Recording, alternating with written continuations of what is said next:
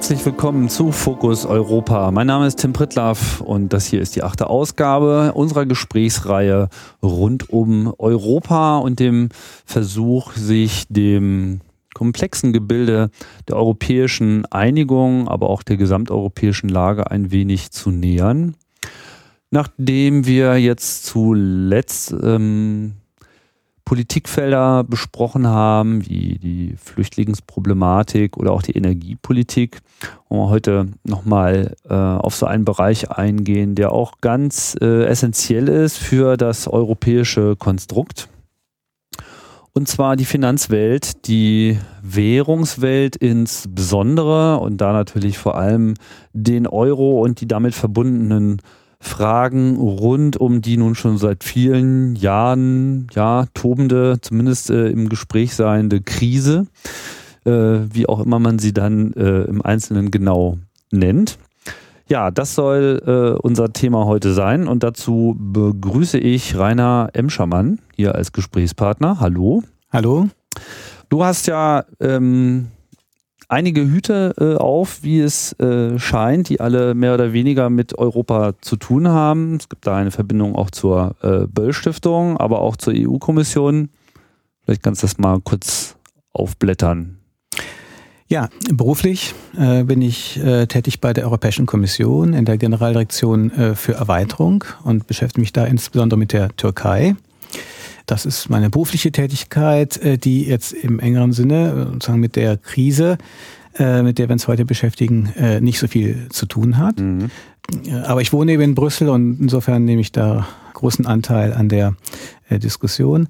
Privat bin ich auch bei der Böll Stiftung in verschiedenen Foren aktiv, der Grünen Akademie und dem Fachbeirat Europa und Nordamerika. Auch das bringt mich natürlich mit dem Thema äh, in Kontakt. Mhm. Warum ist das Finanzthema dann für dich schon immer ein Thema gewesen? In meiner vorherigen Tätigkeit äh, habe ich äh, äh, eine Zeit lang als Mitarbeiter der Grünen Fraktion im Europaparlament äh, gearbeitet und habe mich damit den Fragen des europäischen Haushaltes beschäftigt und bin äh, äh, sozusagen seitdem in diesem Bereich interessiert und engagiert. Habe dann danach im Kabinett der grünen äh, Haushaltskommissarin Michaele Schreier gearbeitet. Wiederum äh, war das das äh, Ressort des europäischen Haushaltes. Die ja, wenn ich das kurz einwerfen darf, auch hier äh, zu Gast war in der fünften Ausgabe, habe ich mich ja mit ihr ausführlich hier über die Kommission und die Hintergründe unterhalten. Mhm. Ja, und durch die Krise bin ich wieder sozusagen äh, politisch aktiv äh, geworden, weil ich das Gefühl hatte, dass äh, das eine, äh, ein entscheidender äh, Wendepunkt äh, in der europäischen äh, Geschichte ist, in der Geschichte der europäischen Integration.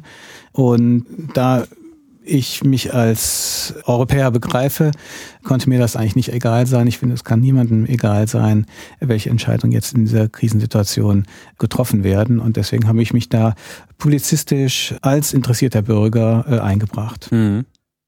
Ich denke, das Thema verunsichert äh, auch viele, was wahrscheinlich auch so ein bisschen damit zu tun hat, und da schließe ich mich selber auch nicht aus, dass überhaupt Währung und Finanzen einfach ein ein kompliziertes Ding sind, was man auf der einen Seite weiß, dass es einen das überall berührt und betrifft und äh, auch ja, ganz zwangsläufig direkte Auswirkungen auf einen hat, man aber eben diese ganzen Dynamiken äh, nicht versteht. So, äh, also so geht es mir zumindest, so die Zusammenhänge von Banken, von Währung und äh, insbesondere im internationalen Wirtschaftsgeflecht, das ist einfach ähm, schwer überschaubar. Und ähm, ja, das werden wir sicherlich ja auch nicht alles beantworten können so oder so würde ich ähm, ganz gerne in das Thema mal so ein bisschen einsteigen, indem man vielleicht nochmal so kurz beleuchtet, wie sich das eigentlich auf europäischer ähm, Ebene alles entwickelt hat. Ich meine, heute haben wir den Euro, das ist so für junge Bürger vollkommen selbstverständlich. Ich äh, kann mich noch sehr gut erinnern, als dann äh, irgendwann mal die Währung getauscht wurde. Das war dann so in meinem Leben das erste Mal. Für Leute, die aus der DDR äh, noch dazu kamen, war es dann schon gleich das zweite Mal äh, innerhalb von zehn Jahren. Ähm, war dann so wie schon gewohnt dann. Ähm, Aber es gab ja vor allem mal die Zeit davor. Es gab viele Länder und obwohl es eine, eine europäische äh, Wirtschaftsunion gab oder zumindest eine solche eben über die Jahre sich langsam entwickelt hat, hatte jedes Land seine eigenen Zentralbanken, seine eigenen Währungssysteme und eben auch häufig damit verknüpft auch seine eigene lokale Politik, wie mit diesem Geld umzugehen ist, wie Zinsen gesetzt werden sollen, um eben die Wirtschaft auf die eine oder andere Art und Weise äh, zu beeinflussen.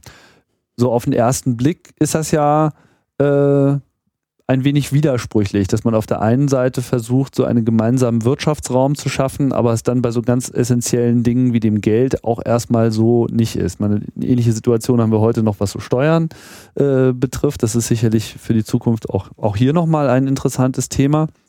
Aber wie kam es denn eigentlich überhaupt dazu, dass auf EU-Ebene dann konkret mal über diesen Schritt nachgedacht wurde, wir müssen irgendwie mal hier was Gemeinsames haben? War das jetzt einfach nur das Problem der mangelnden Vergleichbarkeit oder welche Zwänge haben das so eingeleitet? Ja, die europäische Integration ist ja immer ein Prozess äh, gewesen. Es gab äh, immer äh, visionäre Ideen, vielfach übrigens aus Frankreich. Mhm. Äh, und ähm, die Realität war dann ein langsamerer Prozess. Diese Ideen äh, konnten sich natürlich äh, nicht immer äh, ähm, durchsetzen, aber man hat die europäische Integration im Prinzip sehr pragmatisch betrieben. Man hat zunächst auf gemeinsame Interessen ge gebaut, also die ähm, Integration der europäischen Volkswirtschaften durch den Abbau der Handelshemmnisse ähm, und dann nachher die Einführung des europäischen Binnenmarktes waren ja wichtige Schritte, die im Prinzip allen Seiten äh, Vorteile brachten. Klar, die Verteilung dieser Vorteile innerhalb der einzelnen Länder war dann äh, möglich, also oft unterschiedlich. Also diejenigen, die äh, stärker im Handelsaustausch standen, profitierten. Andere, die sozusagen mehr auf den nationalen äh, Markt äh, orientiert waren, mussten sich dann plötzlich mit internationaler Konkurrenz auseinandersetzen, also aus der, mit der Konkurrenz vor allem des Europä aus dem europäischen Raum. Also gab es unterschiedliche Profiteure dieser Integration, aber letztlich galt, dass die Volkswirtschaften insgesamt äh, von diesem äh, intensivierten Handel äh, profitiert haben. Europäische Wettbewerbsregeln gehörten natürlich dazu. Also mit dem Geld der Steuerzahler musste dann auch vorsichtiger umgegangen werden. Also das sind eigentlich Vorteile dieser Integration und Hüterin des Binnenmarktes oder der Wirtschaftsintegration des gesamten Prozesses, äh, war äh, die europäische und ist die Europäische äh, Kommission. Die Idee einer der Integration der Währungen ist auch schon alt. Es hat auch einzelne Anlaufe, Anläufe gegeben, Ende der 70er zum Beispiel aber richtig konkret wurde es dann eigentlich erst Anfang der 90er. Äh, es gibt eine gewisse zeitliche Koinzidenz zur äh, deutschen Wiedervereinigung. Einige sagen, es war der Preis äh, für die Wiedervereinigung. Andere würden sagen, dass auch sozusagen die deutsche politische Elite Deutschland dauerhaft in der europäischen Gemeinschaft, Wertegemeinschaft sozusagen verankern wollte und auch deswegen ein eigenes Motiv hatte die, dieser Wirtschafts- und äh, Währungsunion äh, zuzustimmen, die dann letztlich ja eigentlich ein qualitativ neuer Schritt war. Also eine gemeinsame Währung zu haben, äh, das war eben äh, nicht mehr so einfach rückgängig zu machen, wie parallele Währungen äh, zu haben, wo jedes Land äh, seine eigene Wirtschaftspolitik letztlich folgen konnte und im Zweifelsfalle auch abwerten konnte, beziehungsweise den Marktentwicklungen unterworfen war. Wovon reden wir denn jetzt eigentlich in diesen ersten Schritten? Also bevor es den Euro gab, gab es ja etwas, was man als EQ bezeichnet hat. Und damit ist irgendwie nicht die Gold- und Silbermünze Frankreichs aus alten Tagen gemeint, sondern die sogenannte europäische Währungseinheit, Currency Unit. Das war aber jetzt nicht im eigentlichen Sinne eine, eine Währung, auch wenn sie so heißt. Oder ja, seit dem Mittelalter konnte man eben äh, äh, diesen Euro nicht mehr anfassen, sondern es war einfach eine Rechnungseinheit, dieser moderne europäische äh, EQ, in dem die einzelnen Währungen einen bestimmten Prozentsatz Einnahmen. Und äh, äh, insofern war der, dieser EQ eine recht flexible Währung, eben eine Rechnungseinheit. Mhm. Der europäische Haushalt wurde äh, eben auch in dieser Währung berechnet, bis zur Einführung des, des Euro. Also es war also eigentlich nur eine, eine, ein, ein festgelegter Wechselkurs zwischen den einzelnen Währungen. Korrekt. Und damit war doch dann im Prinzip eigentlich so das, das freie Spiel der Währungen schon mehr oder weniger ausgesetzt. Nein, die Währungen konnten nach wie vor untereinander fluktuieren und der äh, EQ änderte damit auch entsprechend seinen Wert sozusagen die, die einzelnen Währungen, wenn eine Währung abwertete, dann nahm diese, äh, dann, dann wertete sozusagen auch der gesamte Euro in seinem Außenwert äh, ab.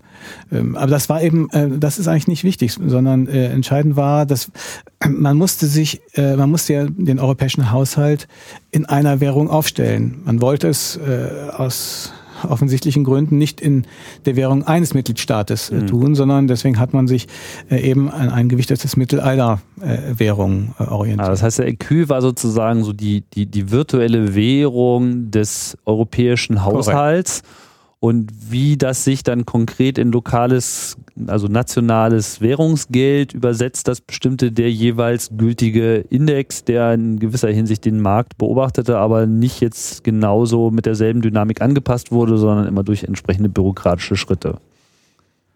Korrekt. Ah, okay. Und ähm, den gab es dann aber auch relativ äh, lange und wurde dann quasi mehr oder weniger dann von dem vollwertigen Euro abgelöst. Korrekt. Und, und wann gab es jetzt den, den Euro als, als solchen? Also es gab ja dann irgendwann äh, den Tag, wo äh, Euro auch dann wirklich konkret äh, als Bargeld ausgegeben wurde. Ich glaube, das war dann äh, Anfang 2002, richtig? Ähm, so, da war dann auf einmal ja anderes Geld in der Tasche. Aber so, so es geht ja nicht so von heute auf von morgen. Von heute auf morgen ne? ging es natürlich nicht.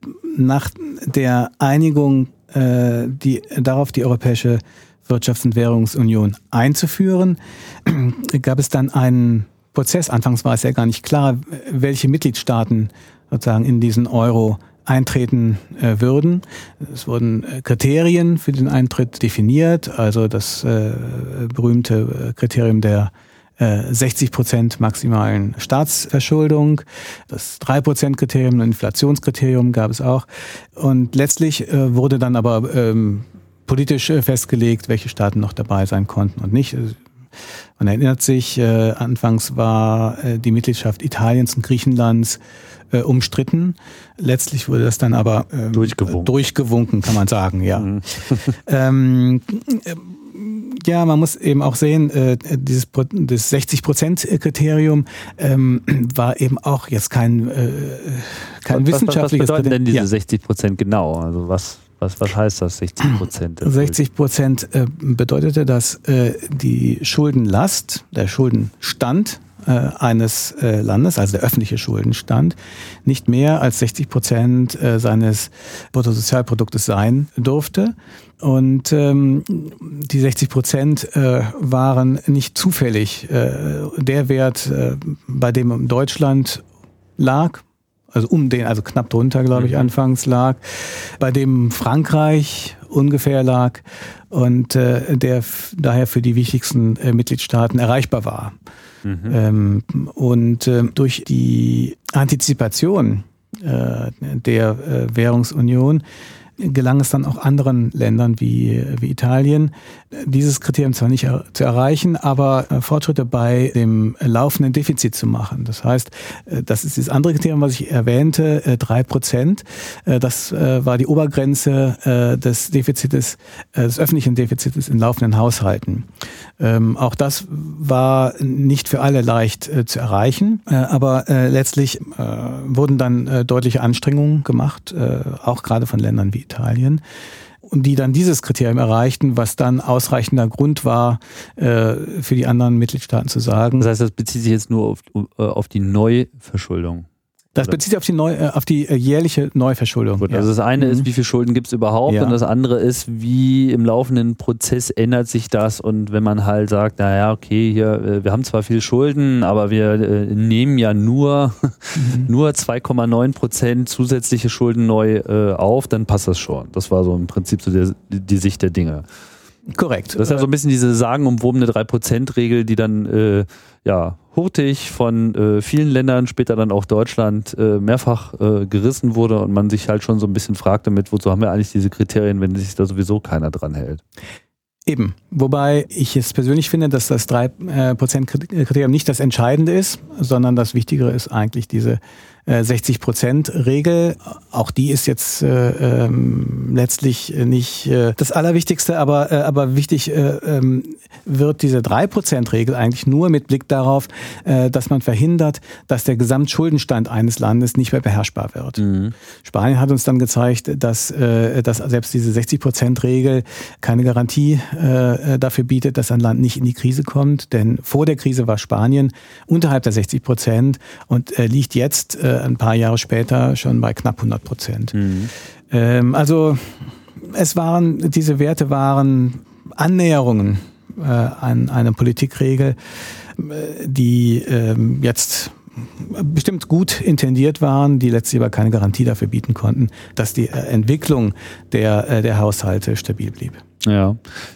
Zu welchem Zeitpunkt wurde das, wir, wir reden ja im Prinzip vom Anfang mhm. der 90er äh, Jahre, das hat man schon erwähnt, so, äh, das Ganze äh, wirkte so ein bisschen wie der Preis der Wiedervereinigung. Auf der anderen Seite muss man ja auch sagen, das haben wir auch hier schon mehrfach so äh, behandelt, dass natürlich die Auswirkungen der deutschen Wiedervereinigung auf Europa eigentlich immens waren, weil dadurch einfach dieser, also einerseits die Bedeutung Deutschlands äh, stieg, äh, nicht wahr, dann auch so diese, dieser, dieser scheinbare Abschied vom äh, Kalten Krieg auch einfach diese Notwendigkeit der Fortsetzung der äh, europäischen Integrations- und Friedenspolitik durch eben Aufnahme neuer Länder auch vorangehen. Also die ursprüngliche Vision mit wir, wir, wir einigen Europa durch, durch Integration äh, möglichst vieler Länder äh, bekam ja quasi eine neue äh, Dynamik. Auf der anderen Seite äh, war, glaube ich, auch den äh, anderen Ländern klar, dass auf einmal äh, Deutschland so noch mehr der Elefant im Raum war, als das äh, vielleicht schon ohnehin war und dass auch eine, eine finanzielle Einigung nur sinnvoll sein könnte. Sprich, nach der Wiedervereinigung gingen diese Debatten erst so richtig los oder mit der Wiedervereinigung ging das los oder es lief schon vorher aber langsam und äh, dann kam man überhaupt erst an den Tisch. Wie muss man sich das vorstellen? Hm. Also ähm, mit äh, der Wiedervereinigung und dem Fall der Mauer äh, wurde Deutschland ja nicht unbedingt ähm, so viel stärker. Klar, die DDR, äh, äh, es waren 16 Millionen Menschen mehr, die Volkswirtschaft wurde, groß, wurde größer, aber ähm, äh, die Wiedervereinigung wurde ja auch großenteils auf Pump äh, finanziert. Mhm. Die Wirtschaftskraft Deutschlands war damit nicht automatisch äh, äh, sehr gewachsen. Äh, aber wichtig war, glaube ich, dass äh, auch aus französischer Sicht beispielsweise, dass ähm, Deutschland jetzt geografisch und politisch zentraler war. Also rein Geografisch lag es eben jetzt in der Mitte ja. und nicht mehr an der Grenze.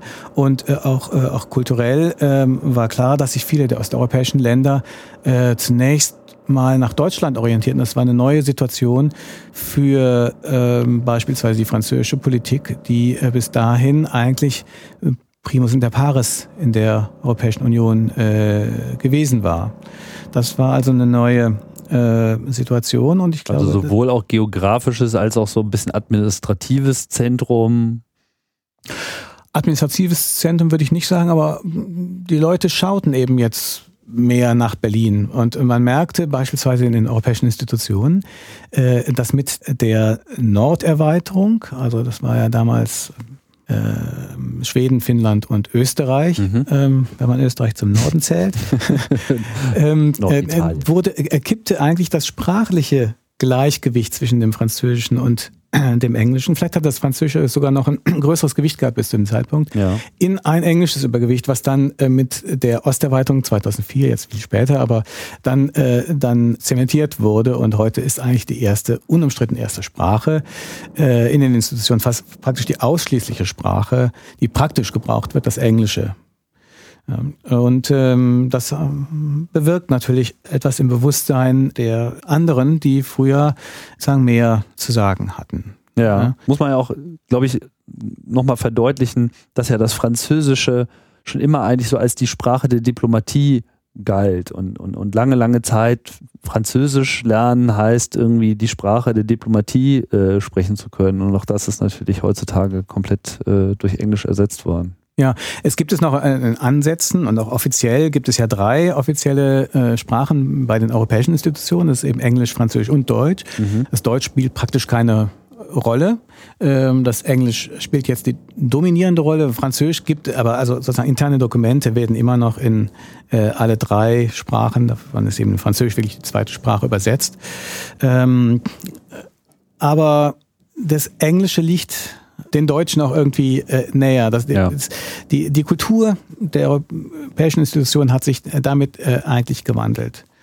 Aber kommen wir zurück ja. zu dieser Norderweiterung mhm. aus Österreich und welchen Einfluss das jetzt gehabt hat auf die ähm, Finanzentwicklung? Auf die Finanzentwicklung hat das nicht unmittelbar äh, eine, äh, eine Auswirkung, aber es war, glaube ich, ähm, entscheidend, dass zu dem Zeitpunkt äh, der Entscheidung über die deutsche Wiedervereinigung es bereits Absprachen gab zwischen äh, Mitterrand und Kohl, den Euro, also eine gemeinsame Währung, äh, einzuführen. Mhm. Das war also 1990.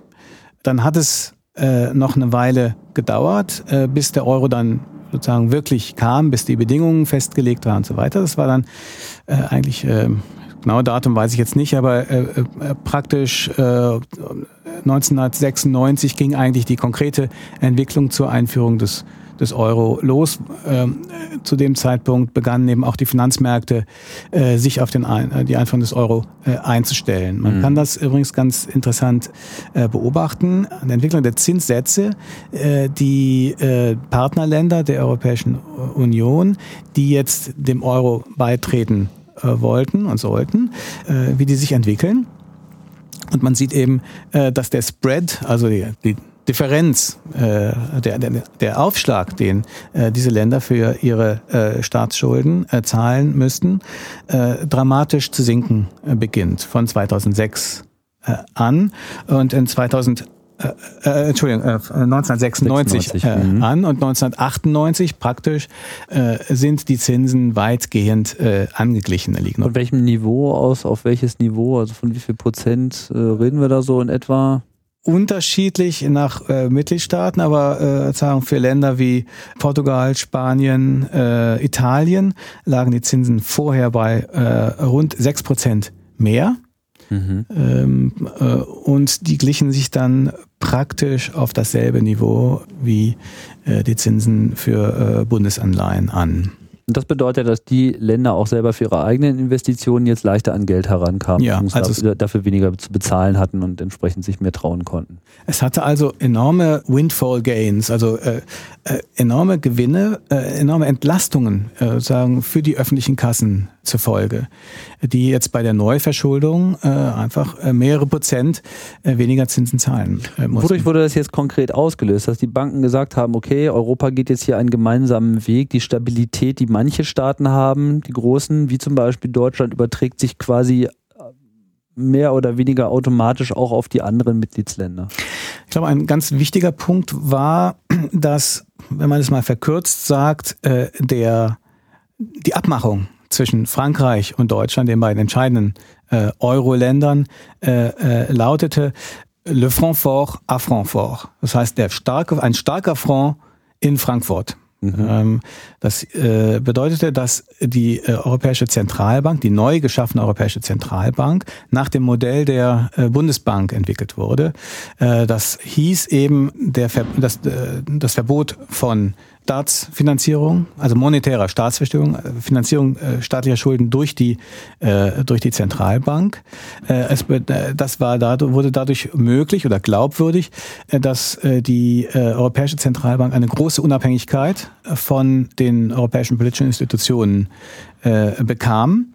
Und äh, insofern konnte man mit einer gewissen Glaubwürdigkeit sagen, dass sozusagen die, die europäische Währungspolitik sich an der äh, Stabilität der D-Mark orientieren würde.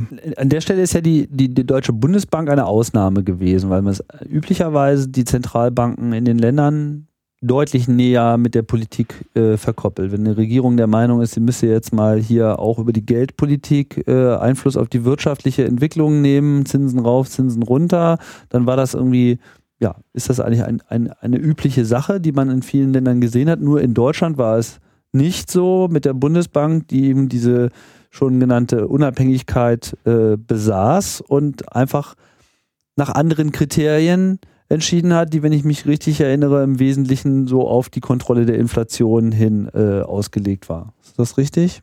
Korrekt. Also wie das in anderen Ländern jetzt genau vonstatten ging, weiß ich nicht, aber äh, die Praxis war eben so, dass, äh, dass äh, in vielen Ländern äh, die äh, Zentralbank die Regierung unterstützte, wenn Staatsanleihen äh, begeben wurden und äh, das hatte jetzt wahrscheinlich unterschiedliche Formen, äh, äh, je nach äh, Land. Äh, aber es gab eben auch die äh, D-Mark-Zone, das heißt einige Länder, die, die explizit oder implizit ihre Währung an die D-Mark gekoppelt hatten und insofern ähnlich niedrige Zinsen äh, wie äh, die deutschen Zahlen. Welche Länder mussten. waren das? Ähm, ob ich sie alle zusammenkriege, weiß ich nicht, aber es waren natürlich äh, Holland, mhm. ich, Österreich auch, Österreich, mhm. ähm, äh, Dänemark, glaube ich, Finnland.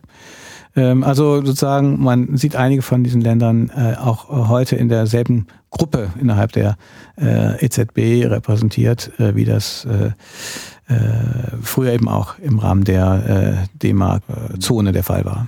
Das heißt, die Europäische Zentralbank wurde dann geschmiedet aus dem Vorbild der Bundesbank, aber eben mit neuen, mit europäischen Aufgaben und blieb auch in Frankfurt kam nach Frankfurt. Es war ja eine Neugründung, insofern ja, okay, kam, es nach, äh, kam ja. es nach Frankfurt. Die Bundesbank wurde genau wie alle anderen Zentralbanken, die jetzt, äh, das galt eben auch für alle anderen, die, alle anderen Zentralbanken mussten durch Verfassungsänderungen unabhängig gemacht werden und wurden eben ein Teil äh, dieser neuen, neu, äh, neu geschaffenen Europäischen Zentralbank. Die heutige, die Bundesbank, wie wir sie äh, erkennen, existiert eben nicht als äh, sozusagen währungspolitisch unabhängige Institution äh, weiter, sondern sie ist eben Teil, ein, ein Arm äh, des äh, europäischen Zentralbanksystems.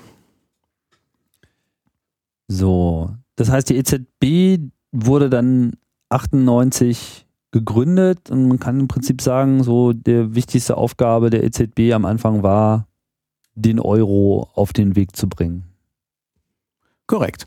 Die Einführung äh, äh, des Euro passierte dann ja in mehreren äh, Schritten. Äh, erst wurden sozusagen die Währungen gegeneinander, die, die Werte der Währung gegeneinander arretiert. Also es wurde praktisch festgelegt mhm. zu einem Stichpunkt. Also fester welche, Wechselkurs. Ein fester Wechselkurs wurde, mhm. wurde eingeführt, der dann garantiert wurde. Und die Einführung des Tangible, der, der, der, des Geldes, was man dann anfassen konnte, äh, kam dann eben äh, ein, zwei Jahre später so dass wir äh, praktisch, ich glaube, es war der erste erste 2002, mhm. zu, äh, das äh, Stichpunkt, zu dem die äh, äh, Währung äh, dann eben auch aus den Bankautomaten entnommen werden konnte. Mhm. Wir Deutschen hatten äh, den, den Vorteil, dass wir äh, bei der Umrechnung unser Gehirn nicht so sehr anstrengen mussten, weil der Wechselkurs nicht genau, aber ungefähr bei 1 zu 2 lag. Andere äh, hatten dann schon größere Schwierigkeiten. Die Belgier hatten glaube ich, 1 zu 40. Ich das die Zahl hätte man ja irgendwie beliebig festlegen können eigentlich. Ja. Was war die Orientierung? Der Dollar? War das so ein bisschen das Ziel, so ein Euro, ein Dollar, das so in etwa im selben Bereich zu halten? Ich hatte so den Eindruck. Ähm, kann sein, man wollte, glaube ich, nicht mit einer ganz hohen Zahl einsteigen, äh, äh, weil es, weil man auch ein bisschen äh, eine gewisse Stabilität äh, projizieren wollte. Also je mehr eine Währung wert ist, desto stabiler wirkt sie. Ja, ja, hier ein ähm, Euro, was ich mir da alles von kaufen kann. Ja, ja. Ja, und, äh, und äh, ist ganz zufällig ist es auch nicht, glaube ich, dass äh, die Deutschen da eine leichte Umrechnung äh, gehabt haben. Ja, die anderen mussten sich teilweise etwas mühen. Mhm. Wenn da irgendwie so 5,78. Äh Das war wahrscheinlich die, der Fonds, ja. ja.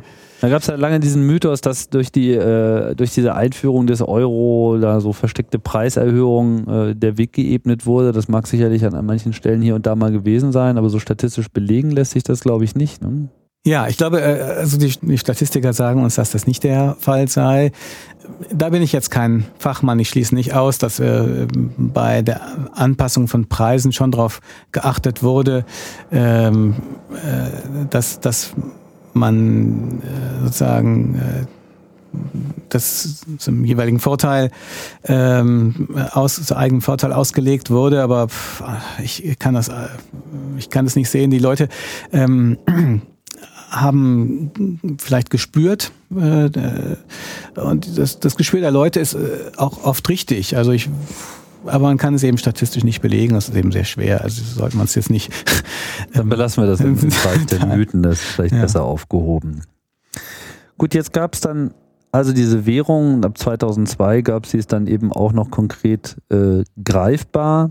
Aber wenn man es richtig versteht, ist eigentlich mit dem mit der, mit der Festlegung der Wechselkurse der beteiligten Währung im Prinzip der Euro schon geschaffen gewesen, er hieß bloß noch nicht so. So ist es. Weil Mhm. das ist das, was es ausmacht. Äh, heißt das, dass die EZB dann quasi schon ab ihrer Gründung dann auch schon diese Finanzmarktpolitik auch schon mitbestimmt hat oder verblieb es wirklich bis 2002 zum Beispiel bei der Bundesbank etc.? Mit der Festlegung der Wechselkurse verloren natürlich die einzelnen Zentralbanken ihre Funktion, also ihre äh, oder eine ihrer Funktionen und ähm, gingen dann im europäischen äh, System auf. Also praktisch gesehen äh, existierte dann äh, die Eurozone. Aber der ist der Wechselkurs denn das Einzige, was Sie bestimmt haben? Ist es nicht im Wesentlichen die Zinspolitik, die von den Zentralbanken gemacht wird oder hängt das jetzt unmittelbar miteinander zusammen? Die EZB hat eigentlich äh, nicht die Aufgabe, ähm, den Außenwert der Währung festzulegen. Sie hat eben äh, die Aufgabe, die Währungsstabilität sicherzustellen und dazu hat sie eben äh, verschiedene äh, Möglichkeiten. Aber entscheidend war äh, zu dem Zeitpunkt eben, dass die, die Möglichkeiten der einzelnen Zentralbanken äh, selbstständig zu agieren sozusagen nicht mehr vorhanden waren. Also es gab seit dem Zeitpunkt der Arretierung äh, der Währung keine eigenständigen nationalen Zentralbanken mehr. Ja, heute gilt der Euro in vielen, aber nicht in allen Ländern.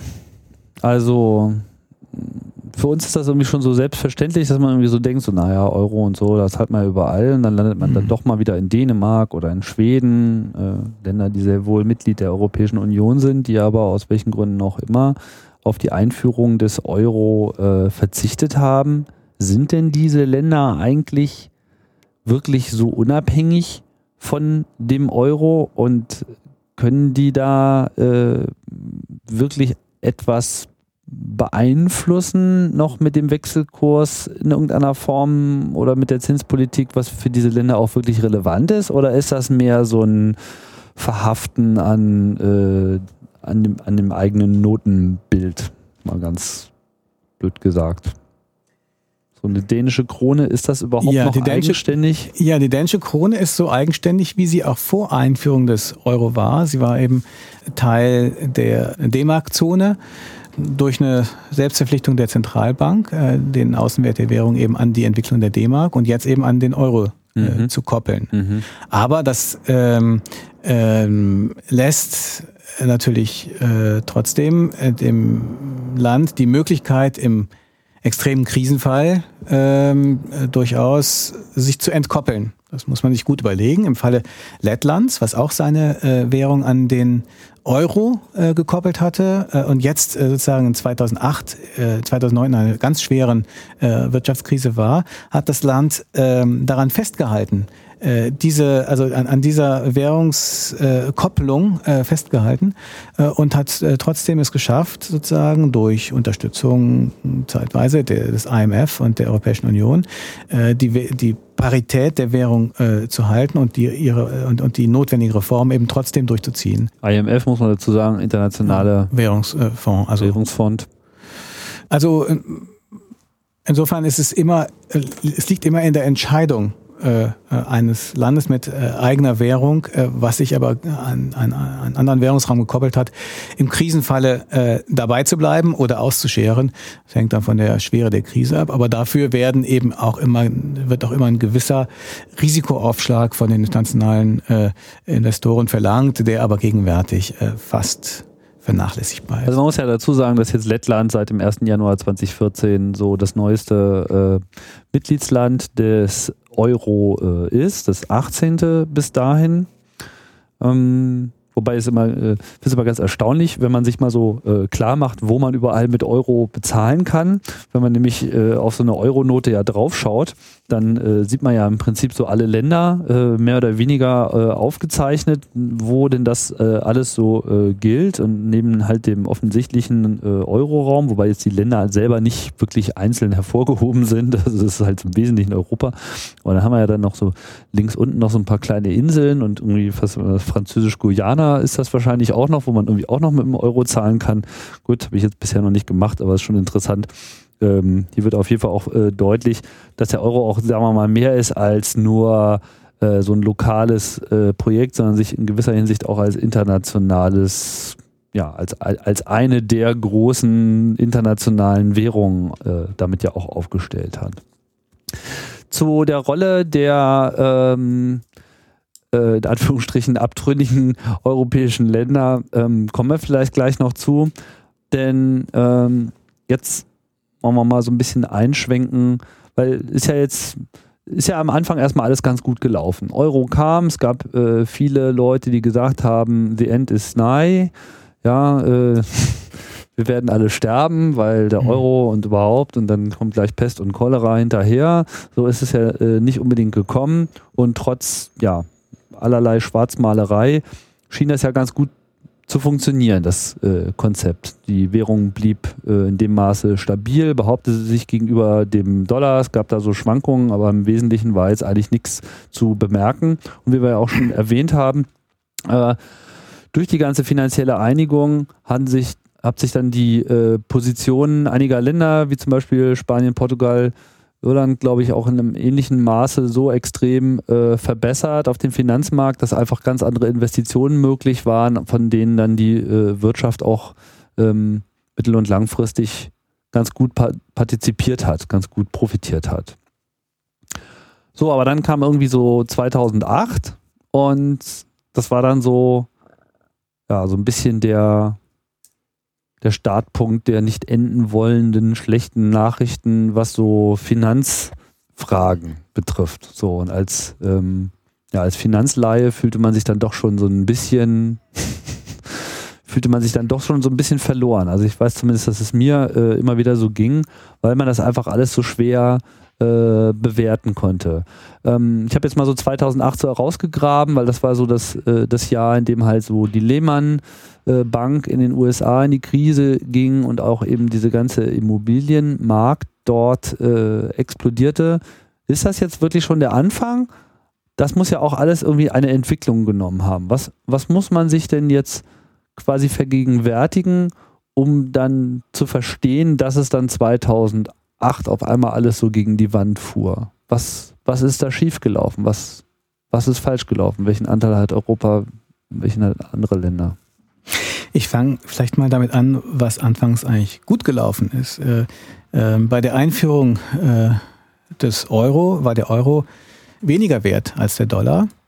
Äh, vor der Krise ähm, war er dann deutlich mehr wert. Also in den ersten Jahren seiner Existenz hat der Euro gegenüber dem Dollar äh, deutlich an Wert äh, gewonnen. Also der Euro war keine Schwachwährung. Mhm. Ähm, das ist wichtig. Das heißt, äh, Importe, zum Beispiel auch Energieimporte, Öl und so weiter, wurden billiger, die ja äh, in ähm, Dollar abgerechnet werden. Also das war, alles wirkte eigentlich wie eine Erfolgs Story.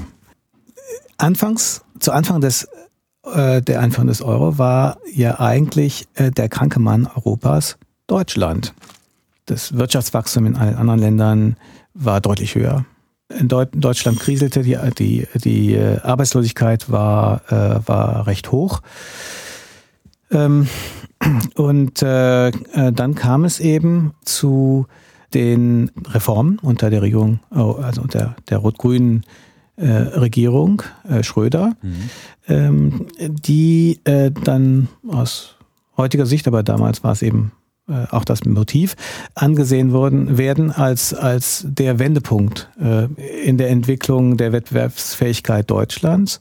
Ähm, es wurde natürlich ein neuer Niedriglohnsektor geschaffen, aber ähm, ähm, die Arbeitslosigkeiten die, äh, die Zahlen der Arbeitslosigkeit gingen zurück, die Quote ging zurück, ähm, das äh, Wachstum belebte sich graduell. Und dann kann man eben, wenn man genauer in die Zahlen reinschaut, sehen, dass eigentlich von dem Zeitpunkt 2004 an, 2003, 2004, ähm, sich die äh, deutsche Außenhandelsbilanz äh, sozusagen in den positiven Bereich äh, äh, bewegt, äh, äh, graduell und äh, die äh, Außenhandelsbilanzen anderer äh, europäischer Länder äh, sich graduell sozusagen in den negativen äh, Bereich bewegen.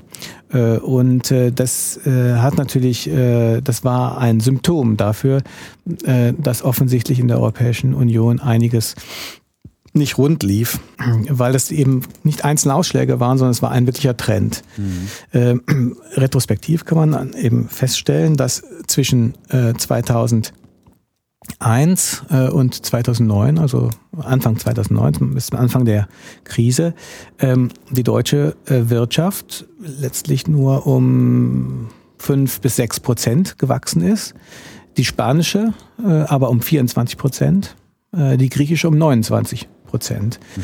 Ob es sich dabei eben um äh, ein Wachstum handelte, äh, ein, sozusagen ein gutes, ein gesundes Wachstum oder um äh, äh, eine Blase, äh, das hat man eben damals anders gesehen, als man das heute beurteilen würde.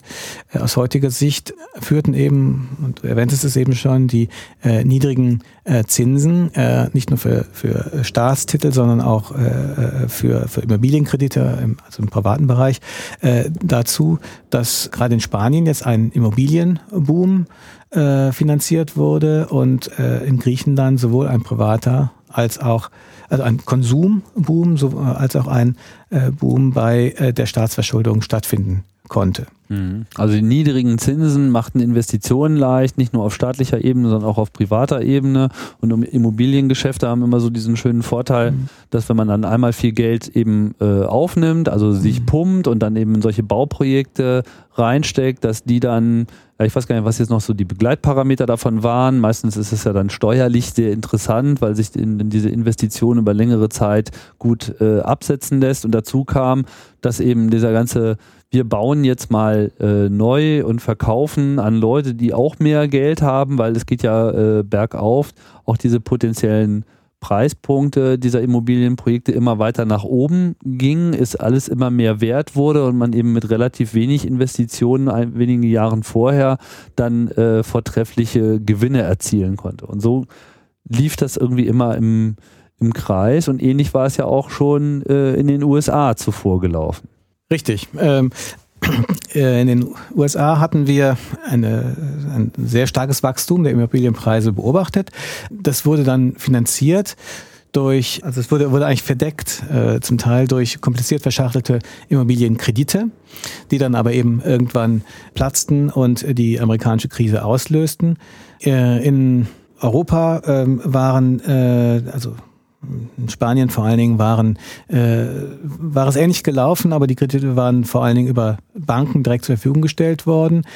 Ich kenne ein paar Spanier, die äh, haben eben in den Jahren Häuser gekauft, ähm, abgewartet, bis der Preis des Hauses dann gestiegen war, verkauft und sich ein größeres Haus gekauft. Und immer in der Erwartung sozusagen, dass der nächste Schritt äh, einen noch größeren Gewinn bringen würde. Mhm. Und äh, das ist natürlich ein bisschen äh, äh, wie so ein Pyramidenspiel, so, so ein Ponzi-Scheme. Ähm, äh, und das kann ja nicht ewig gut gehen. Und äh, ähm, also Pyramidenspiel ist, wo man immer mehr Leute, also wo, wo, ein System nur davon lebt, dass immer mehr Leute dazukommen, die immer noch mehr Geld dann in der Summe äh, reinwerfen, was einfach am Ende nicht funktionieren kann, weil einfach diese Leute dann irgendwann auch einfach gar nicht mehr da sind und sich das eben auch so exponentiell. Genau, und irgendwann gibt es dann eben äh, keinen Käufer mehr für die nächste noch teure Immobilie. Mhm. Und dann äh, sitzt man eben plötzlich auf Negative Equity, also sozusagen dann, dann hat man plötzlich äh, ein Problem, dass man einen Riesenkredit aufgenommen hat für etwas, was gar nicht so viel wert ist. Äh, und das äh, kann dann eben äh, eine ähnliche sozusagen Gegenre Gegenentwicklung auslösen, dass, äh, dass die Preisentwicklung, die vorher übertrieben wurde, dann eben in, in übertriebener äh, Weise äh, rück äh, abgewickelt wird. Das hat allerdings bisher nicht, äh, nicht so dramatisch stattgefunden, wie man sich das vielleicht äh, vermuten würde, weil, äh, ich bleibe mal bei dem Beispiel Spanien, die Kredite nach wie vor äh, unglaublich günstig sind. Also zum Teil, äh, wenn man jetzt eine alleinerziehende Frau ist, da gibt es auch noch staatliche Subventionen, dann hat man im letzten Jahr 0,5 Prozent Zinsen gezahlt. Mhm. Äh, und äh, das heißt, ähm, bei also auf einen normalen Bankkredit. Auf einen normalen Bankkredit, mhm. ja, also Immobilienkredit. Ja. ja. Das ist natürlich sehr günstig und äh, das heißt, wir können auch heute in solchen Situationen gar nicht wirklich einschätzen, wie die äh, wirkliche äh, wirtschaftliche Situation äh, in Spanien ist oder wie, wie viele faule Kredite es jetzt noch äh, wirklich gibt. Das hängt einfach davon ab, wie sich die Zinsentwicklung äh, in Europa zukünftig darstellen wird. Ich würde gerne mal so diese, diese Dynamik der Ent Entwicklung der Krise nochmal so ein bisschen äh, abgleichen. Ähm, also diese Immobilien Blase war das, sagen wir mal, das Wesentliche, das einzige, das primäre Ding, was diese Krise ausgelöst hat, oder war das nur so ein bisschen der, der, der Spiegel einer Gesamtsituation? Es hatte ja auch noch sehr viel mit, mit, mit, mit wirren ja. Finanzprodukten zu tun, wo dann diese ganzen Schulden dann wiederum als Produkt zusammengefegt wurden und weiterverkauft wurden und dann noch irgendwie nochmal so einen eigenen Nachfrageboom in sich erzeugt haben. Sehe ich das richtig? Wie muss man das verstehen? Ja, ich glaube, das war, äh, das war eher ein Phänomen der amerikanischen Krise. Das war, glaube ich, nicht äh, so äh, das Problem äh, in Europa. In Europa ähm, haben wir eigentlich mehrere Elemente äh, der Krise. Einmal ist es sozusagen äh, dieser Immobilienboom. Ähm, äh, zum Zweiten ist es aber auch ein Konsum. Boom, also ein, einfach das einzelne Gesellschaften, also Spanien, äh, Griechenland äh, vor allen Dingen, äh, Portugal über ihre Verhältnisse gelebt haben. Das heißt, äh, äh, gesellschaftlich, also man, man hat praktisch gesellschaftlich mehr importiert, als man exportiert hat. Mhm. Und äh, das extremste Beispiel ist, äh, ist äh, Griechenland, wo sozusagen der Import Überschuss, wenn man das als Überschuss bezeichnen will, einen, einen zweistelligen Prozentsatz des Bruttosozialproduktes äh, ausmacht. Ich glaube, es waren fast 20 Prozent. Ähm, das heißt, die Wirtschaft hat eigentlich gar nicht so viel hergegeben, wie gekauft wurde, weil man konnte sich das ja alles so schön billig leihen und solange so der Glaube an die Zukunft hält, weil wird schon wieder alles gut werden, das kriegen wir mhm. schon irgendwie alles wieder rein, wird dieses Geld gegeben, bis der Moment kommt, wo dieser Glaube schwindet. Alle wollen ihr Geld wieder zurück. Das Geld ist aber gar nicht da, weil es so gar nicht erwirtschaftet wurde und dann haben wir wieder das Kartenhaus. Richtig, das ist so, als wenn man äh, sich äh, Sachen von für 100 Euro kauft und leiht sich 20 Euro, aber strukturell jedes Jahr. Das, der Kredit wird dann anfangs gewährt, aber irgendwann sagt sich der Verkäufer, ähm, ich bin nicht ganz sicher, zurück, so, ob, ja. ob, ich das nochmal zurückbekomme. Ja. Dann äh, setzt eben der umgekehrte Mechanismus ein, dass man keinen Kredit mehr bekommt und dann alle diejenigen, die bereits Kredit gewährt haben, diesen Kredit auch möglichst schnell wieder bekommen möchten. Und das ist äh, im Prinzip die Situation, äh, in der wir äh, in Griechenland 2009 äh, waren äh, und warum dann letztlich 2010 die Rettungsmaßnahmen für Griechenland beschlossen äh, werden mussten. Aber war das jetzt nur war das jetzt nur die Privatbevölkerung über Konsumkredite, die diesen Fehler gemacht hat, oder war das genauso auch das Land? Es war die Privatbevölkerung, es war auch natürlich die Regierung, die der Staatshaushalt hatte eben auch ein äh, großes laufendes äh, Defizit, also ein Teil der Ausgaben, genau wie bei den Privaten, äh, wurde über Kredite äh, finanziert. Ähm, und auch da äh, sagten sich die Kreditgeber, dass dieses, dass das nicht ewig äh, so, so weitergehen konnte. Und äh, in dem Augenblick ähm, hatten wir eine Kapitalflucht aus, äh, aus Griechenland, beziehungsweise es kam nicht ausreichend Kapital mehr nach, nach Griechenland hin. Und das hat dann, das verstärkt dann natürlich verschiedene andere äh, Effekte.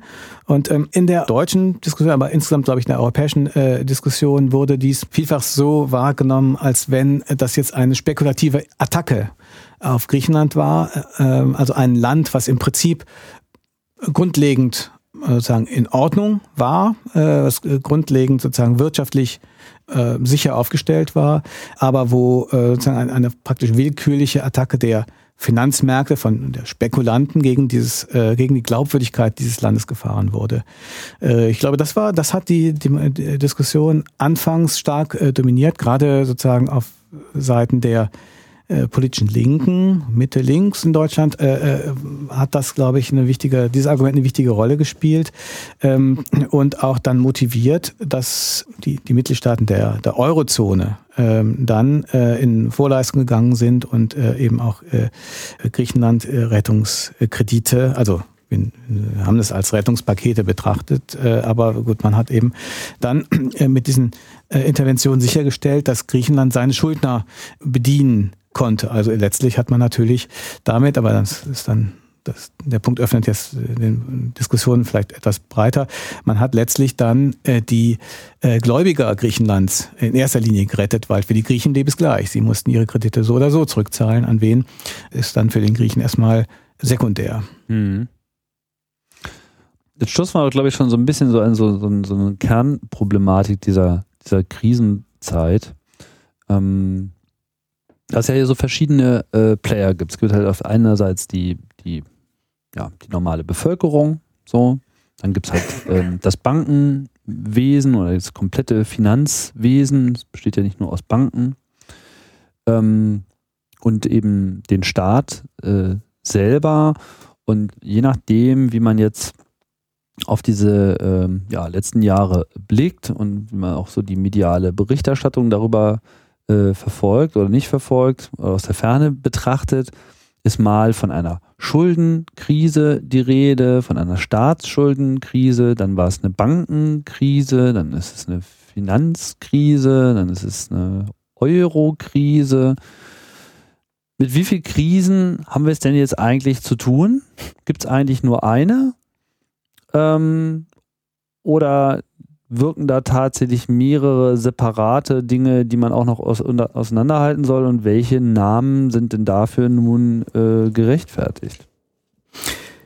Sehr interessant. Also das finde ich wirklich eine, ist eine sehr interessante Frage. Ich versuche möglichst immer einfach von der Krise zu sprechen, weil es eben wirklich unterschiedliche Facetten gibt und in, hinter jedem Begriff sich auch Interessen äh, verbergen. Mhm. Ganz krass äh, ist der Begriff der Euro-Krise, ähm, der eigentlich sich jetzt etabliert hat äh, und ähm, ähm, der auch sehr, sehr, sehr wischiwaschi ist, weil er sich ja sowohl auf Europa als auch auf die Währung beziehen kann. Ja, ich glaube, er bezieht sich vor allen Dingen auf die Währung. Äh, die Interpretation ist eben, dass der Begriff datiert eigentlich noch von der Anfangsphase, wo man äh, dachte, es gibt eine spekulative Attacke auf Griechenland. Und deswegen ist der Euro jetzt in der Krise und der Euro muss sich jetzt verteidigen oder die Eurozone muss sich jetzt dagegen verteidigen. Mhm. Der Euro muss gerettet werden. Gerettet werden, genau. Das ist auch nicht also ganz falsch, dieser Begriff. Ähm, wir hatten ja eben gesehen, dass die Entwicklungen, die große private und öffentliche Verschuldung ermöglichten, durchaus mit dem Euro zusammenhängen. Äh, aber daraus jetzt abzuleiten, äh, dass es eine Euro-Krise sei, äh, ist dann doch ein bisschen äh, also weit hergeholt. Äh, denn man, hätte man ja auch schon ohne den Euro machen können.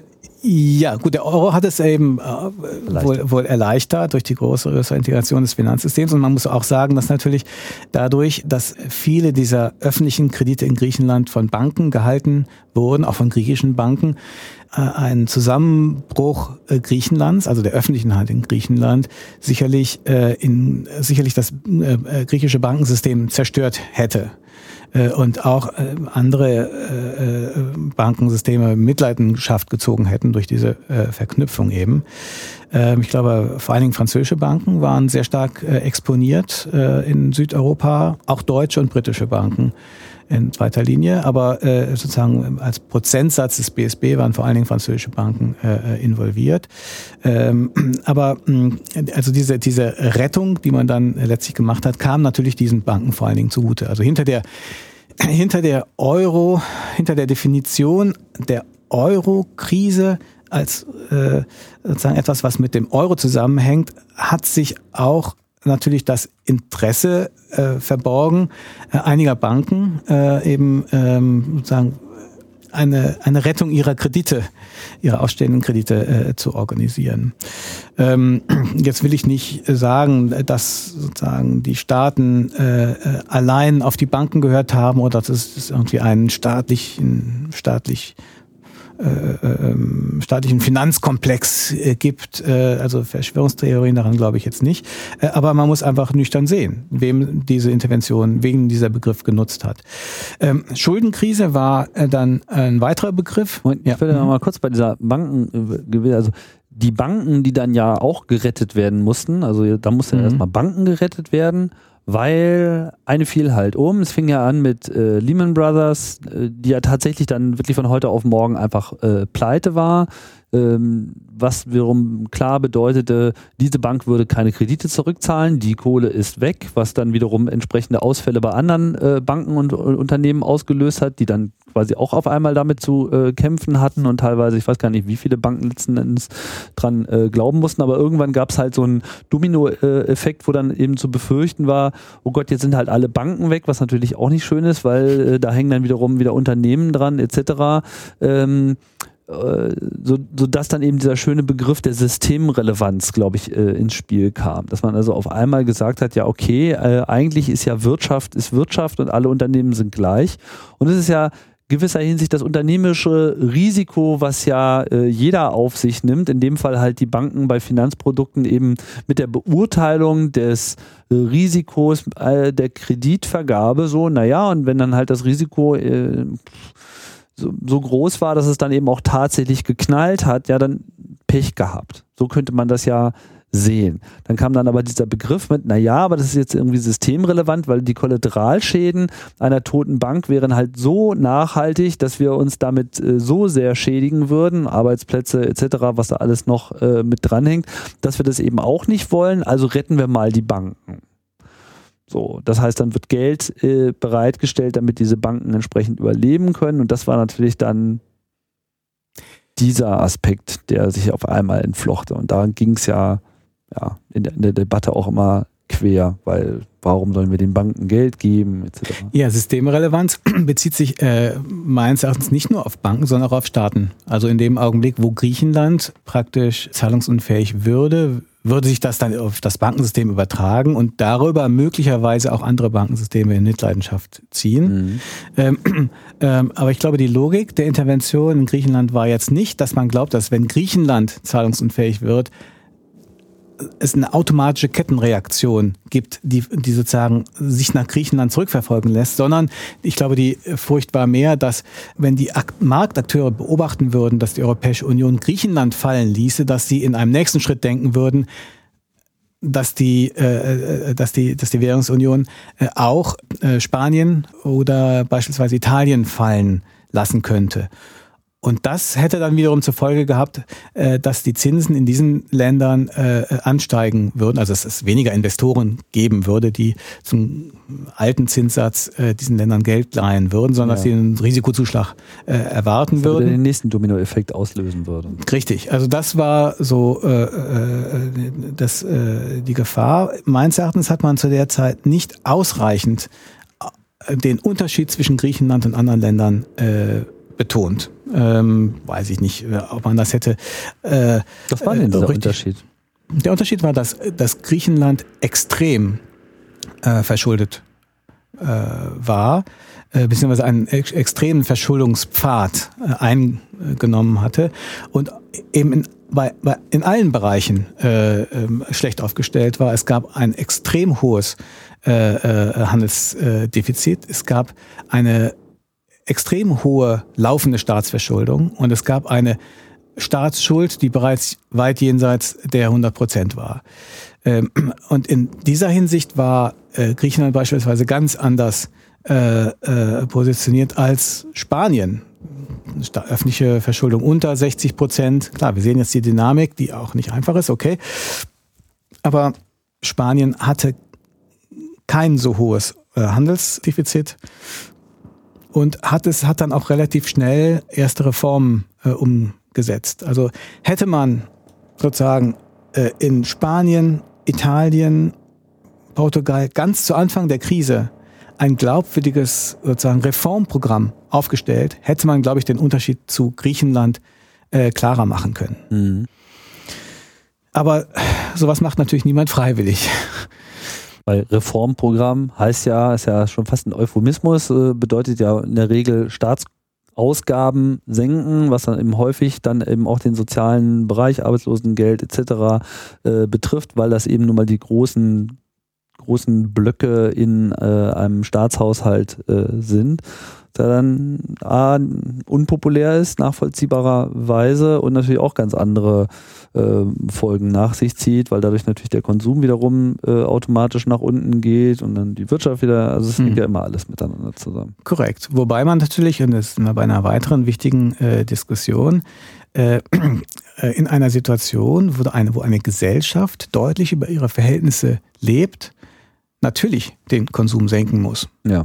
Das, äh, das äh, äh, geht gar nicht anders. Ja. Äh, und ähm, ähm, man kann sogar sagen, dass je schneller das passiert, umso besser, weil äh, ähm, den Kurs, den die Europäische Union, die Europäische Kommission, das kritisiere ich mal meinen Arbeitgeber, eingenommen hat, war äh, zu denken, dass es sich eigentlich um eine Konjunkturdelle handelt bei der Situation und nicht um eine, eine, eine, eine, eine strukturelle äh, Krise.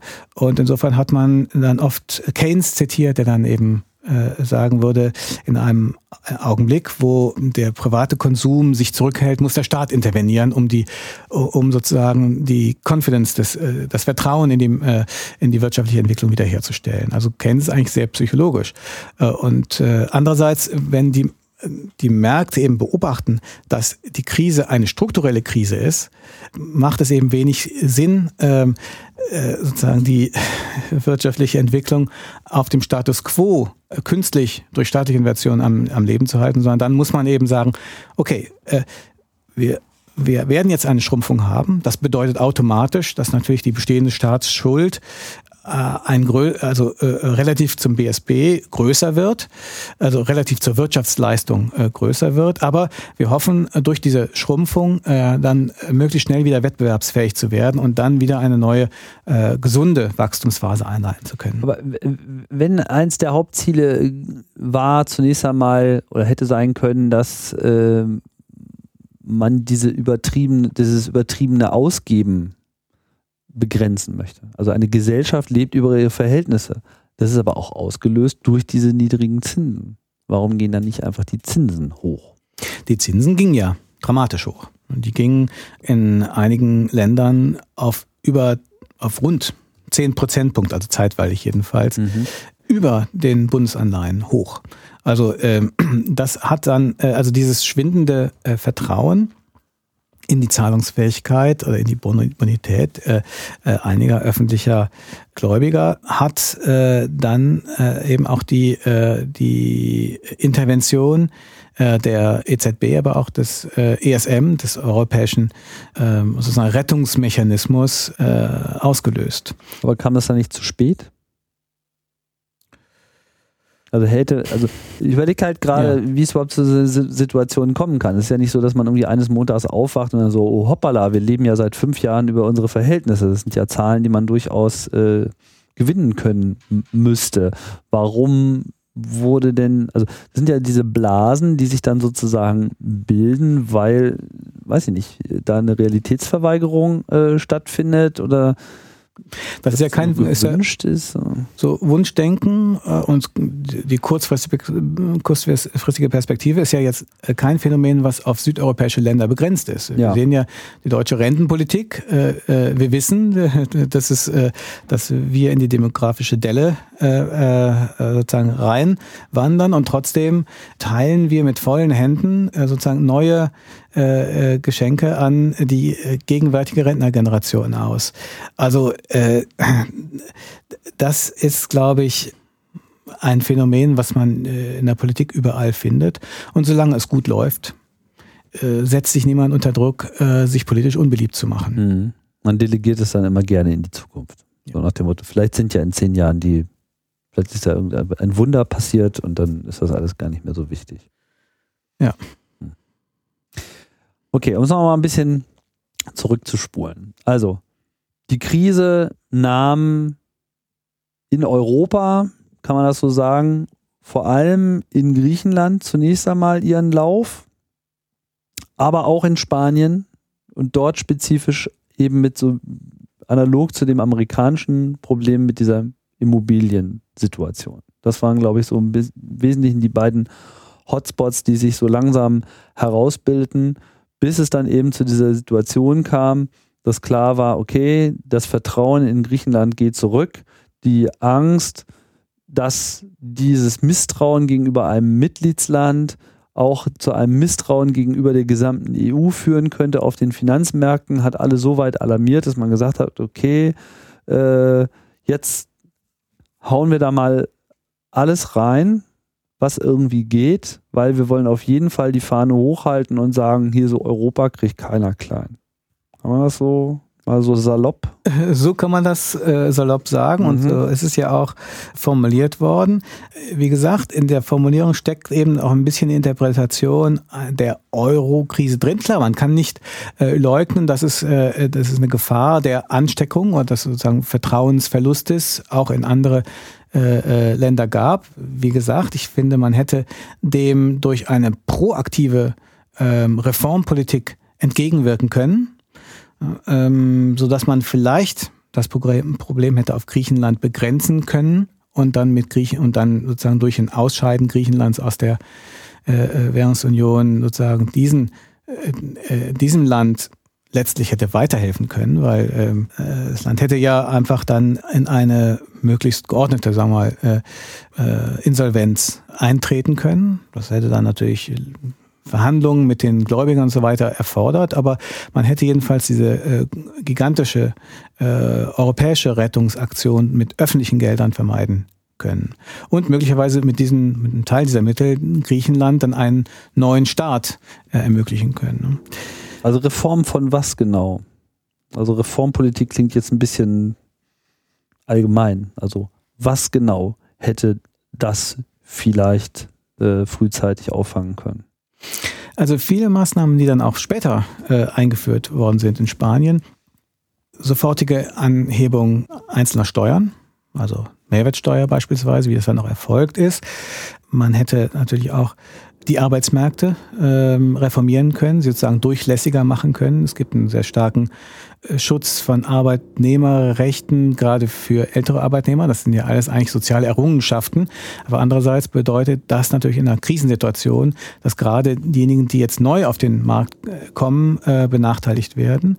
Und dass es sozusagen schwieriger ist, äh, sozusagen auch äh, Leute Gehaltserwartungen anzupassen, Mhm. beispielsweise. Ja, in einer Krise äh, muss eben äh, das Vorhandene neu verteilt werden.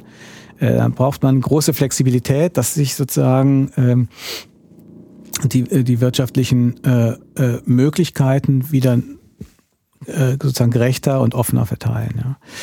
Ähm, und man hätte wahrscheinlich bestimmte Ausgaben schneller zurückfahren äh, können. Also ich bin jetzt kein Fachmann, aber jedenfalls den Haus, also den Haushalt schneller reformieren äh, können.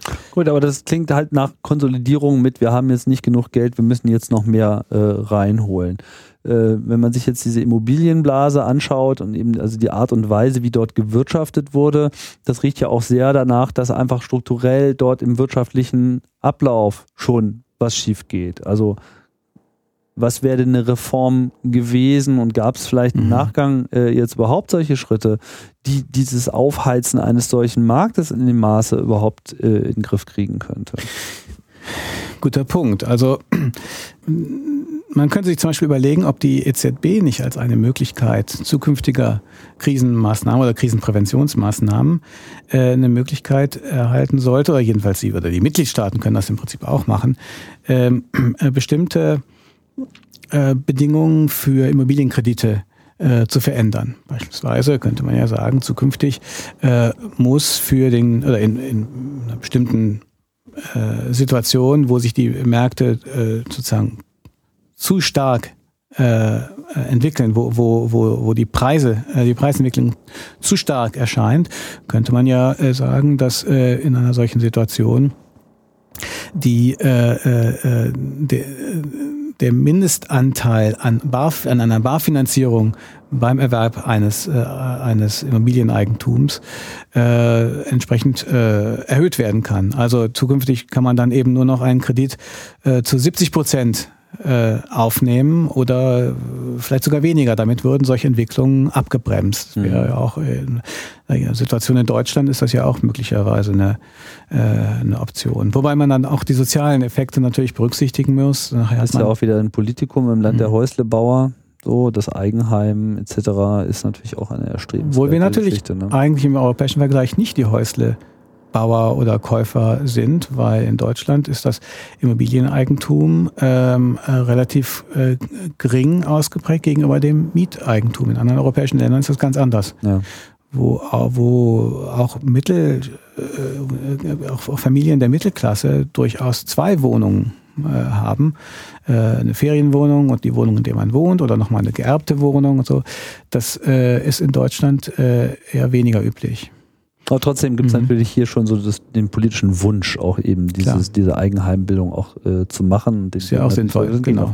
Aber diese, ähm, gut, aber dann verstehe ich das äh, richtig, das wäre schon auch etwas, aber in dem Moment, wo jetzt die Krise sich manifestiert hat, ging es eigentlich primär über wir müssen jetzt wieder mehr Geld reinkriegen, um unseren Haushalt auch entsprechend auszugleichen, um eben die ganzen Verschuldungsparameter äh, äh, entsprechend äh, runterzustufen in der Krise ist es natürlich schwierig gegenzusteuern, weil äh, die Krise bedeutet ja schon, dass äh, gegengesteuert wird. Ja. Hm. Und äh, die staatliche Intervention bedeutet dann eben, dass diese Entwicklung noch verschärft wird.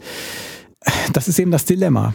Ähm, ähm, die EZB hat dann in der Krise ja gesagt und äh, auch die Mitgliedstaaten der Eurozone haben gesagt, dass äh, man das Kapital oder sozusagen ja, das Kapital in diesem Zeitpunkt nicht weiter verknappen darf, weil man dann eben einige Länder oder einige Banken in diesem Fall dann auch äh, in die in den Ruin treiben würde.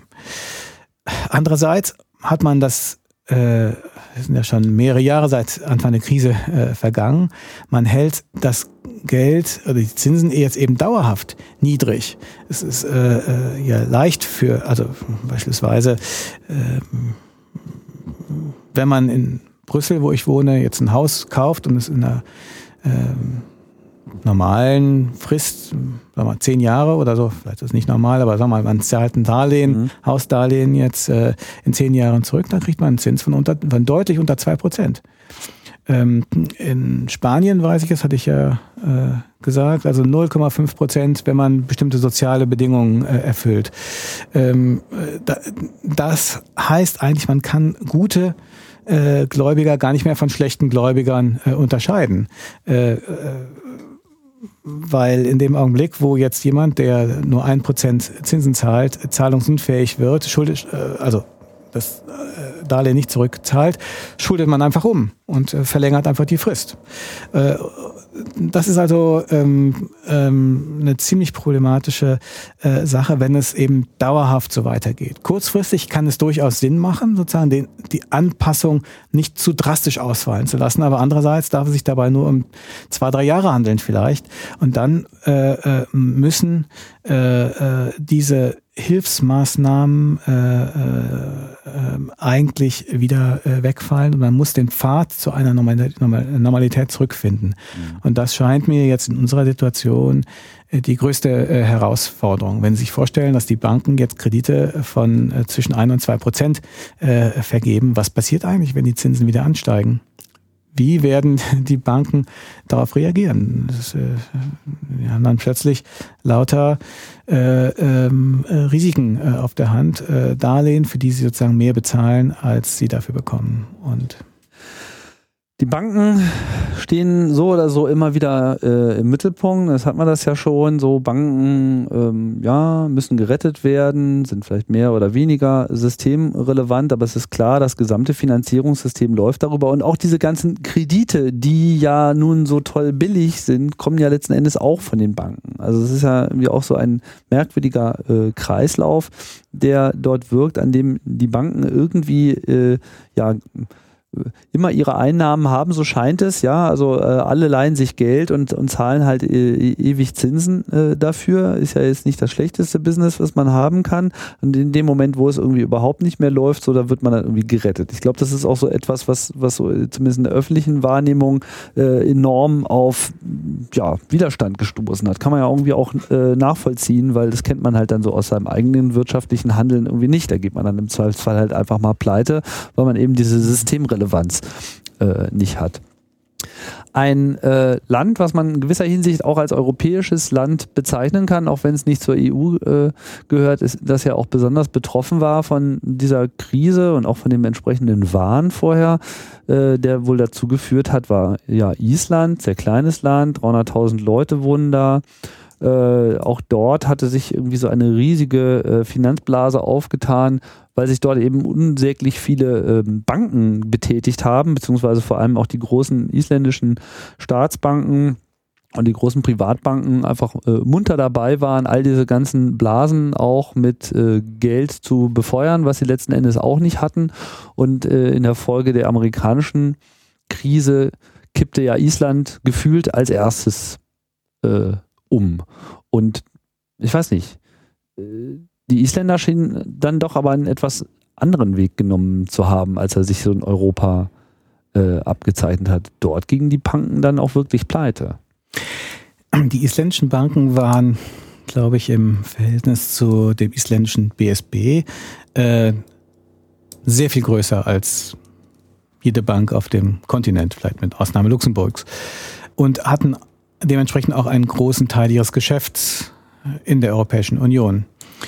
Island hat dann äh, den Weg gewählt, in der Situation der Krise, der äh, Zahlungsunfähigkeit einzelner Banken, äh, nicht für die eigenen Banken sozusagen als Staat gerade zu stehen, also ein Bailout dieser Banken vorzunehmen mit ja. öffentlichem Geld, sondern man hat eben äh, Banken, äh, Filialen dieser Banken, die in äh, England und Holland äh, ähm, registriert waren, einfach fallen gelassen. Beziehungsweise die, die, britisch, äh, die, die, die äh, britischen und äh, niederländischen Behörden haben dann äh, diese Banken gerettet und äh, Island hat sich dann geweigert, äh, äh, die öffentliche Hand für diese Intervention zu kompensieren.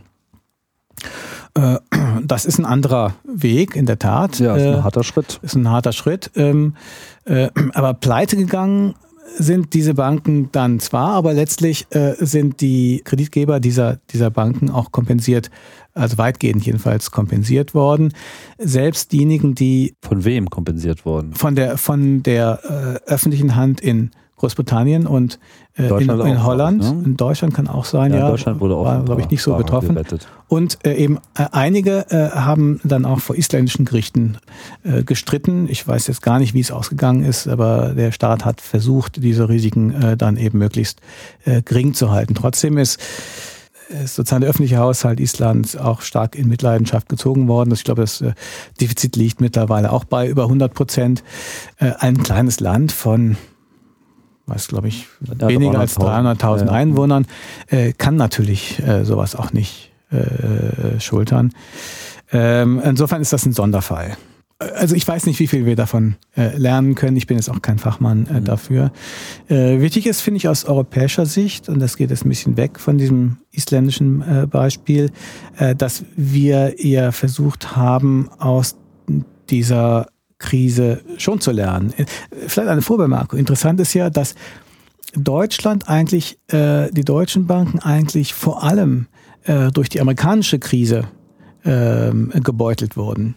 Ähm, also gerade da hatte man sich ja in diesen Immobilienkrediten äh, äh, engagiert. Ähm, Hypovereinsbank. Und so weiter, genau. Äh, kleine Landesbanken, Sparkassen und so weiter, mhm. ähm, hatten sich da engagiert äh, und äh, waren dann durch die Krise auch äh, sozusagen in Mitleidenschaft gezogen. Also vor allem haben sie diese ganzen neuen Finanzpakete äh, als Anlagen gekauft, die quasi im Wert stiegen, weil die darauf lastende Immobilienschuld äh, ja virtuell immer wieder stieg und immer mehr Rückzahlungen versprach, die dann aber eben komplett ausfielen. Genau, es waren also sozusagen ein, es waren Vermischungen, äh, also diese, diese, diese äh, Fonds praktisch, die man da kaufte, waren äh, Vermischungen unterschiedlicher Risiken und äh, durch eine Risikostreuung kann man dann äh, wenn man das Einzelpapier betrachtet, auch eine größere Sicherheit bekommen. Aber in einer Systemkrise äh, werden eben alle äh, Kredite faul. Und, äh, und das war die sozusagen systematische Situation, in der man in äh, Amerika äh, war. Und interessant ist eben, dass äh, deutsche Öffentlichkeit äh, äh, gar nicht so allergisch äh, auf die auf den auf das Bailout der deutschen Banken äh, anfangs reagiert hat. Äh, ähm, viel sensibler wurde man dann als äh, die als die europäische Krise äh, Raum griff und man plötzlich für die sozusagen Banken oder Staaten der Eurozone eintreten musste. Und vor allem die deutschen Banken, wie zum Beispiel schon die erwähnte Hypobank. Ja, wobei äh, die, die Banken eben äh, in, mehr durch die amerikanische Krise als durch die europäische Krise gebeutelt äh, waren. Und die Euro in der europäischen Krise, glaube ich, war vor allen Dingen äh, die Deutsche Bank äh, betroffen, vielleicht die Commerzbank noch. Ich, da hm, kenne ich mich jetzt nicht genau aus. Was lernen wir denn jetzt da draus und vor allem, oder vielleicht zunächst einmal, in welchem Zustand befindet sich denn jetzt die Krise. Also äh, so richtig vorbei ist ja jetzt auch noch nicht. Nee. Ähm, wir hatten ja gerade äh, äh, davon gesprochen, äh, was wir äh, gelernt haben aus der Krise. Und ähm, ich würde erstmal sagen, ähm, es ist zwar Zweck der europäischen Währungsintegration auch eine größere Verflechtung äh, des äh, Finanzsektors äh, zu haben. Das ist äh, positiv. Andererseits ist das Bewusstsein, glaube ich, dafür gestiegen, dass man auch größere äh, Stoßdämpfer einbauen muss in dem System für den Fall, dass mal äh, die eine oder andere Bank in eine Schieflage gerät. Ich glaube, da hat die äh, Europäische Union wichtige äh, Fortschritte äh, gemacht ähm, im Rahmen der sogenannten Bankenunion. Das ist leider ein sehr schlechtes Wort, äh, finde ich, weil man ähm, äh, eben keine Union dieser Banken herstellen soll oder eine Verke Verknüpfung der Risiken, sondern eine Absicherung äh, äh, gegen äh, Ausfälle. Und ähm, hier ähm, ist in ersten Schritten sozusagen jetzt versucht worden, ähm, die ein, einzelne Banken besser gegen Ausfälle abzusichern. Das heißt, statt zu einem Bailout soll es zukünftig zu einem Bail-in der Gläubiger der Bank kommen.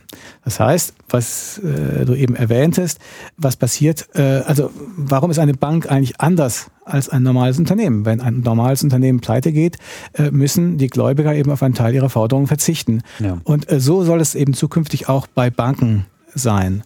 Wobei allerdings es einen speziellen Rettungsfonds für solche Banken geben soll, in den alle Banken einzahlen und aus dem zukünftig dann Gläubiger bis zum Wissen, bis einem gewissen Grade äh, äh, befriedigt äh, werden können, beziehungsweise Rettungsmaßnahmen äh, äh, ähm, finanziert äh, werden sollen. Ich glaube, das ist ein ganz wichtiger Schritt. Auf jeden Fall bietet der schon mal ein, ein Handwerkskasten in dem Augenblick, wo einzelne Banken betroffen sind. Ob es ausreicht für eine Systemkrise, eine wirkliche Systemkrise zu meistern, äh, das äh, kann man, glaube ich, äh, bezweifeln. Aber es könnte dazu beitragen, dass eine solche überhaupt gar nicht erst angestoßen wird, weil schon so ein bei den ersten Dominosteinchen mal eins stehen bleibt. Ja, also äh, wichtiger wäre es eigentlich, wenn äh, es gar nicht äh, dazu kommt, dass das gesamte System in die Schieflage gerät.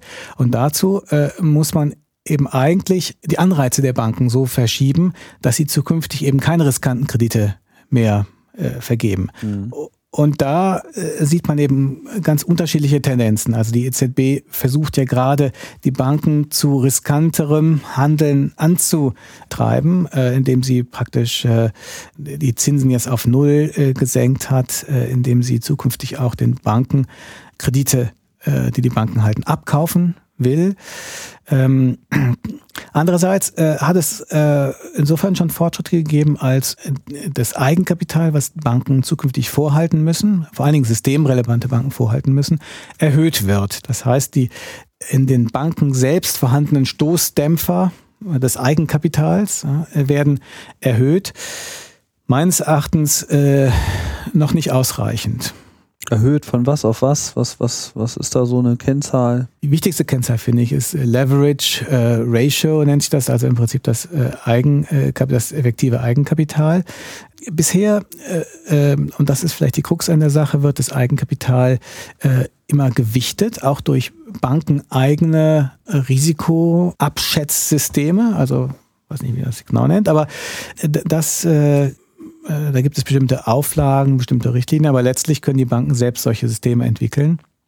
Aber interessant ist eben, dass äh, bisher öffentliche äh, Anleihen in diesem System gar nicht wirklich als risikorelevant auftauchen. Und das ist natürlich ein Problem. Und die Leverage Ratio, wenn man diesen Begriff ja. jetzt. Äh, das heißt, in dem nutzt, Moment, wo man dem Staat was leiht, sagt man, naja, Staat geht ja nicht pleite und so, äh, kann Dafür. nicht umfallen, dann ist das auch kein Risiko. Genau. Wie sich jetzt gezeigt hat, ist es nicht so. Sehr, äh, eine sehr fragwürdige Annahme, sagen wir ja. mal. Und deswegen muss, glaube ich, die zukünftige Entwicklung dahin gehen, zu sagen, dass äh, wir eigentlich ein ungewichtig, äh, ein, ein, also ein, eine ungewichtete Risikovorsorge äh, oder Eigenkapitalvorsorge äh, treffen müssen. Das ist eben diese Leverage Ratio und äh, also das sagen, eine Eigenkapitaldecke, die jetzt nicht äh, äh, das, äh, die, die Risiken nach, äh, äh nach unterschiedlichen äh, Klassen gewichtet. Äh, das ist, glaube ich, ein, ein wichtiger äh, Schritt, der auch von äh, wichtigen Ökonomen, ich äh, denke aber auch von den Grünen äh, Bundestag äh, äh, gefordert wird, um einfach eine größere Transparenz äh, herzustellen. Oft in der jetzigen Krise, oft, oft wussten ja auch die, äh, die Bankvorstände gar nicht genau, welche Risiken sie jetzt eigentlich in ihrer Bilanz hatten. Sie konnten das, äh, es wurde dann durch bestimmte eigene Systeme gewichtet, die dann möglicherweise eine Solidität vortäuschten äh, Nach dem Motto, ja, nicht Schulden haben wir hier, wir Geld ja. noch einzutreiben, aber äh, ist ja Griechenland, ist ja ein Staat, passiert ja nichts. Und wenn die Bankvorstände das gar nicht mal genau wissen, dann kann man sich vorstellen, dass das auch nicht in sozusagen das Risikokalkül äh, bei der Vergabe neuer Kredite einfließt. Und genau so steuert man dann eben auch in eine Systemkrise herein. Und genau da müssen wir eben rauskommen. Was ja auch viel kritisiert wurde in dem äh, Zusammenhang sind so äh, die Instrumente des Finanzmarkts selber, ähm, ich glaube, eine spezielle Rolle gespielt haben hier vor allem die sogenannten Derivate, also diese über die zweite und dritte Ecke von uns auch ja auch schon erwähnten äh, Weiterverkaufsprodukte, also Schuldenweiterverkaufsprodukte. Ähm, tut sich denn in dem Segment eigentlich auch etwas, das äh, mit allzu abstrakten Finanzprodukten so nicht mehr gehandelt werden darf oder ist das alles nach wie vor das gleiche Ding? Ähm, es gibt da Entwicklungen, also die Deutschen haben ja praktisch äh, äh, bestimmte besonders gefährliche, besonders gefährlichen Derivathandel auch anfangs im Alleingang, nachher dann wurde das äh, auch von anderen Ländern übernommen, äh, eingeführt. Das Problem ist eigentlich immer, wenn man ohne ausreichendes Eigenkapital diese diese Geschäfte vornimmt, äh, dass man dann ein, ein, so, eine so hohe Hebelung von Krediten hat, äh, äh, dass im Falle, dass dieser Kredit ausfällt, man plötzlich ähm, so hoch verschuldet ist, dass man äh, sozusagen äh, nicht nur den Einsatz verliert, sondern auch eine plötzlich eine, eine große Schuld äh, äh, ähm, bedienen muss. Das mhm. ist äh, eben gefährlich. Und äh, das muss man, das muss eben weitgehend äh, verhindert werden. Andererseits sind die Derivate ja nicht an sich schlecht. Also wenn, wenn ich jetzt ein Unternehmen bin, ich exportiere viel oder importiere, dann ähm, möchte ich mich ja auch äh, gegen äh, Währungsrisiken absichern beispielsweise. Und, äh, und das ist äh, ja durchaus sinnvoll. Ähm, also dass man gesagt, okay, ich erwarte jetzt eigentlich hier aus diesem Exportgeschäft die und die Einnahme, aber wenn jetzt der Währungskurs auf einmal fällt des Landes, äh, des eigenen Landes, dann, dann habe ich auf einmal ein Problem, weil ich einfach nicht mehr das kalkulierte Geld bekomme und in dem Moment kauft man quasi so ein Produkt als, als Versicherung. Als Versicherung, genau, ja, ja. Man kauft praktisch äh, den, äh, man bezahlt ein, eine Gebühr, damit man die, das Geschäft dann zu dem äh, vorprogrammierten Preis auch in ein oder zwei oder drei oder wie viele Jahren noch immer abwickeln kann. Mhm. Das ist äh, durchaus sinnvoll. Ähm, wenn das so ein Selbstläufer wird, ähm, äh, wird es gefährlich. Aber andererseits ähm, ist es auch, äh, kann es auch ökonomisch sinnvoll sein, dass Leute an diesen Markt gehen und genau diese Sicherheiten anbieten. Ähm, die müssen, jedem Käufer muss ja ein Verkäufer entgegenstehen. Ähm, äh, wo man da genau die äh, Trennlinien ziehen äh, will, äh, das äh, weiß ich nicht und das ist auch sehr schwierig, glaube ich. Ich würde gerne nochmal ähm, weil wir damit auch fast ein bisschen gestartet haben, nochmal auf die Europäische Zentralbank äh, zurückkommen und die Rolle, die sie jetzt auch in dieser Krise gespielt hat, die war ja auch nicht ganz äh, unumstritten, gerade auch, weil sie Wege beschritten hat, die jetzt nicht unbedingt so in der Tradition der äh, Deutschen Bundesbank äh, steckten. Also ich weiß es auch nicht genau, deswegen frage ich auch nochmal nach, aber in meiner Wahrnehmung ähm, hat die EZB durchaus äh, neue Wege beschritten, diese Krise zu begleiten. Was waren das für Schritte und war das alles so im Sinne des Erfinders?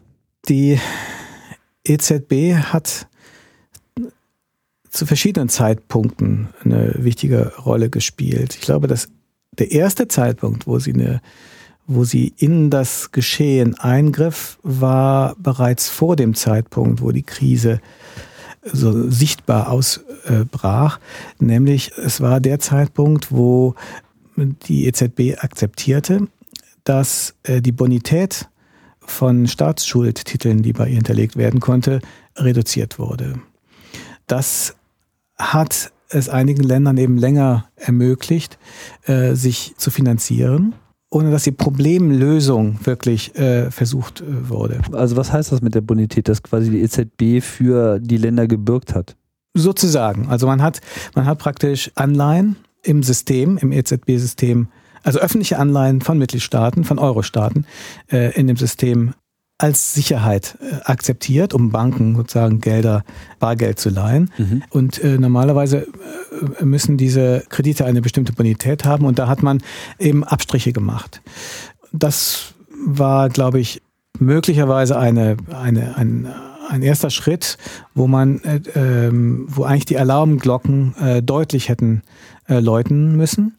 Ähm, das betrifft zum Beispiel auch Griechenland. Das betrifft Griechenland. Ja. Das heißt, Griechenland sichert quasi mit einer Anleihe auf Ebene der, der EZB dafür, dass die EZB den Banken Geld geben kann, damit die Banken Griechenland wiederum Geld leihen können? Also äh, dreht sich ein bisschen äh, Bank, Preis, ja, äh, griechische Banken beispielsweise kaufen äh, öffentliche Anleihen Griechenlands und können diese öffentlichen Anleihen im EZB-System, also bei der griechischen Zentralbank, hinterlegen und bekommen dafür wieder Geld. Ah, okay. Und, äh, so nach dem Motto, wir haben ja hier Sicherheiten und ja. ihr dürft uns dafür Geld geben. Ah, okay. Und können das dann in den Privatsektor verleihen. Aber das die EZB hat einfach gesagt, okay, hier Staatsanleihe und so, passt schon. Richtig. Ja. Gut, und als die Krise dann offensichtlicher wurde, wie hat die EZB dann reagiert? Ja, äh, dann war es ja äh, auch äh, eigentlich eine Situation, wo, wo äh, der europäische Rettungsmechanismus äh, ähm, äh, aufgelegt wurde. Das war eben eine Ad-hoc-Intervention der Euro-Mitgliedstaaten. Die EZB äh, hat dann äh, versucht, äh, das äh, weiter äh, so zu, zu, zu unterstützen und hat äh, die Zinsen, also die Leitzinsen, äh, weiter abgesenkt und hat dann in einem besonders wichtigen Schritt, das sind wir schon aber weiter in der Krise, als man merkte, dass die Reformpolitik nicht ausreichend dynamisch war und dass die Krise noch schmorte, gesagt, dass man äh, letztlich alles tun würde, um die Integrität des Euros zu erhalten. Und äh, das wurde von den Märkten äh, so verstanden, dass die EZB letztlich auch bereit wäre, äh, öffentliche Anleihen EZB sagt das zwar indirekt, aber praktisch unmittelbar nach ihrer Ausgabe äh, auch äh, aufzukaufen. Das war ein Bruch mit der Tradition der EZB, ein Bruch mit den Erwartungen an die EZB. Ähm, das war dann an verschiedene Bedingungen geknüpft, unter anderem, also vor allen Dingen an die Bedingung, dass ähm, eine solche Maßnahme äh, gedeckt werden müsste durch eine Entscheidung äh, des ESM, des Europäischen Rettungsmechanismus. Aber äh, damit äh, wurden die Finanzmärkte sozusagen erstmal auf Dauer, bisher jedenfalls, äh, beruhigt. Das heißt, die Zinsen, die für öffentliche Anleihen von den südeuropäischen Ländern gezahlt werden müssen, sind jetzt deutlich abgesenkt äh, und entlasten damit die öffentlichen Haushalte dieser Länder.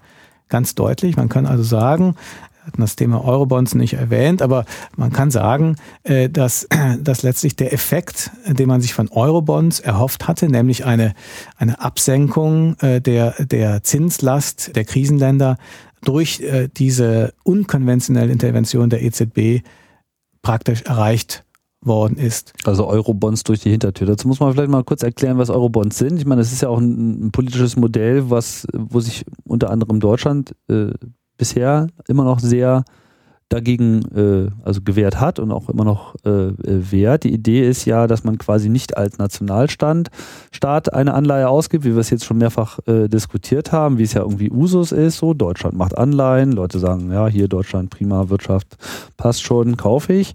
Dadurch äh, nimmt man Geld ein, was man dann investieren kann. In dem Moment, wo man sagen, äh, sagt, okay, wir machen diese Anleihe auf EU-Ebene, dann birgt quasi die komplette Europäische Union dafür, egal welcher, da steht jetzt kein einzelner Staat dahinter. Der Widerstand der starken Länder ergibt sich daraus, dass die natürlich sagen, naja, wieso, wenn wir das irgendwie als wir machen, dann, dann kriegen wir das irgendwie viel billiger. Wenn wir jetzt quasi die Unsicherheit noch der, des kompletten EU-Gebiets damit einpreisen, dann steigen die Zinsen und dann ist es für uns teurer. Aber es ist ja im Prinzip auch so eine Solidarfrage an der Stelle, oder? Äh, ja, also ähm, äh, die Frage ist erstmal, äh, soll es die Europäische Union machen oder die Eurozone? Bisher wird eigentlich immer über die Eurozone geredet. Okay. Ich finde mhm. aber in dem Augenblick, wo einen großen Mitgliedstaat äh, gibt, in dem die Banken, der Bankensektor eine große Rolle spielt und auch stark in den Krisenländern investiert, ist und war, vor allen Dingen war, glaube ich, dann stellt sich natürlich die Frage, ob, ob es diese Eurobonds nicht über die ob das nicht Euro, auf die Europäische Union sozusagen äh, ausgelegt also werden sollte. England nehme ich an. Ne? England, also genau. Ähm, mhm. Gut, aber das ist jetzt äh, sozusagen eine andere Frage. Aber äh, was sind Eurobonds? Ähm, sagen wir mal, die Deutschen zahlen jetzt ein Prozent oder zwei Prozent für ihre äh, zehnjährigen Staatsanleihen und äh, die äh, Italiener zahlen vier Prozent oder fünf Prozent. Äh, ähm, wenn das zu gleichen Teilen sozusagen, wenn Darlehen gemeinsam begeben wird, werden, für die jeder Einzelne, aber auch gemeinsam sozusagen haftbar ist. Das heißt, wenn ein Schuldner ausfällt, übernimmt der andere 100 Prozent der ausgefallenen Schuld. In, in dem Augenblick kann man eben einen Zins äh, erhalten, der dann sich möglicherweise auf der Hälfte äh, auf, der, in der Mitte zwischen diesen beiden unterschiedlichen Zinsen, ursprünglichen Zinsen einpendelt. Und das äh, ist natürlich, äh, wenn man so will, letztlich eine mehr oder weniger direkte äh, Umverteilung von laufenden Zinslasten, nämlich das eine Land, was früher weniger gezahlt hat, zahlt ein bisschen mehr, das andere Land, was in der Krise ist, zahlt ein bisschen weniger. Darüber hinaus äh, ist natürlich, äh, übernimmt das Land, was früher weniger gezahlt hat, auch das komplette Ausfallrisiko des anderen Landes. Das ist natürlich auch äh, eine relevante Frage. Wichtig ist auch, dass sich natürlich damit die, der Anreiz des begünstigten Landes, wirkliche Reformen durchzuführen oder wirklich diesen, das Haushaltsdefizit abzubauen, deutlich reduziert. Da sind wir bei diesem Prinzip der, wie das so schön heißt, Austerität. Da sind wir bei dem äh, erstmal der Frage des sogenannten Moral Hazard, also sozusagen der moralischen Verführung, äh, sozusagen die eigenen Lasten auf den anderen abzuwälzen. Das möchte man natürlich niemandem unterstellen, aber wir reden ja auch nicht über Personen, wir reden über Systeme. Ja. Und ein System braucht ausreichend Anreize, um das zu leisten, was von ihm was ohnehin schwierig ist. Also Austerität ist eben schwierig und was von jemandem erwartet wird. Ne? Ja.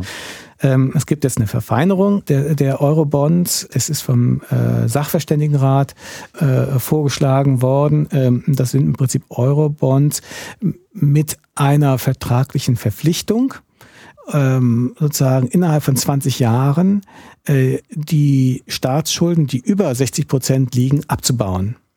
Wenn, äh, dazu muss ein Land dann auch eine gewisse Sicherheit hinterlegen und so weiter. Man hat versucht, das auch einigermaßen robust zu konstruieren.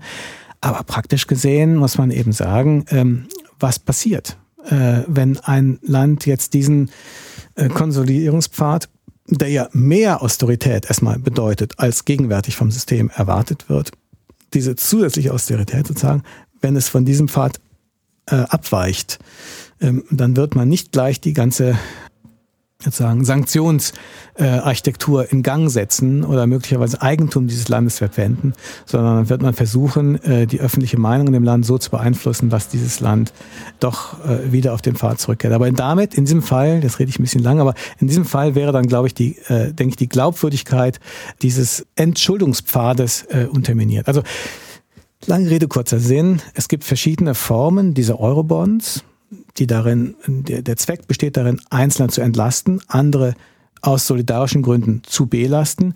Aber äh, äh, das ist im Prinzip auch, das könnte man sich für einen bestimmten Zeitraum auch als legitim vorstellen. Vor allen Dingen in einer Situation, wo, wo Deutschland stark äh, von den gegenwärtig niedrigen Zinsen profitiert.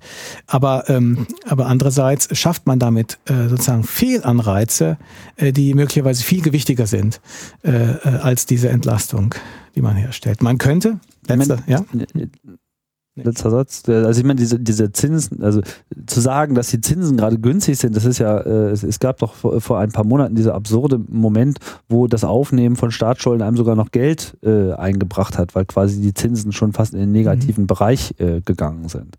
Ich meine, das ist natürlich auch so ein bisschen hier, also für Deutschland wohlgemerkt, nicht, nicht für den Rest. Das heißt, man ist jetzt auch schon an so einen Punkt gekommen, wo einfach die das Land, was eigentlich ohnehin schon stark dasteht, aus welchen Verdiensten jetzt auch immer heraus, aber in der aktuellen Situation ist es halt einfach so. Deutschland steht äh, relativ stark da, man kann sich über vieles aufregen, aber im Vergleich zu Spanien und anderen Ländern äh, ist es äh, geradezu übermächtig.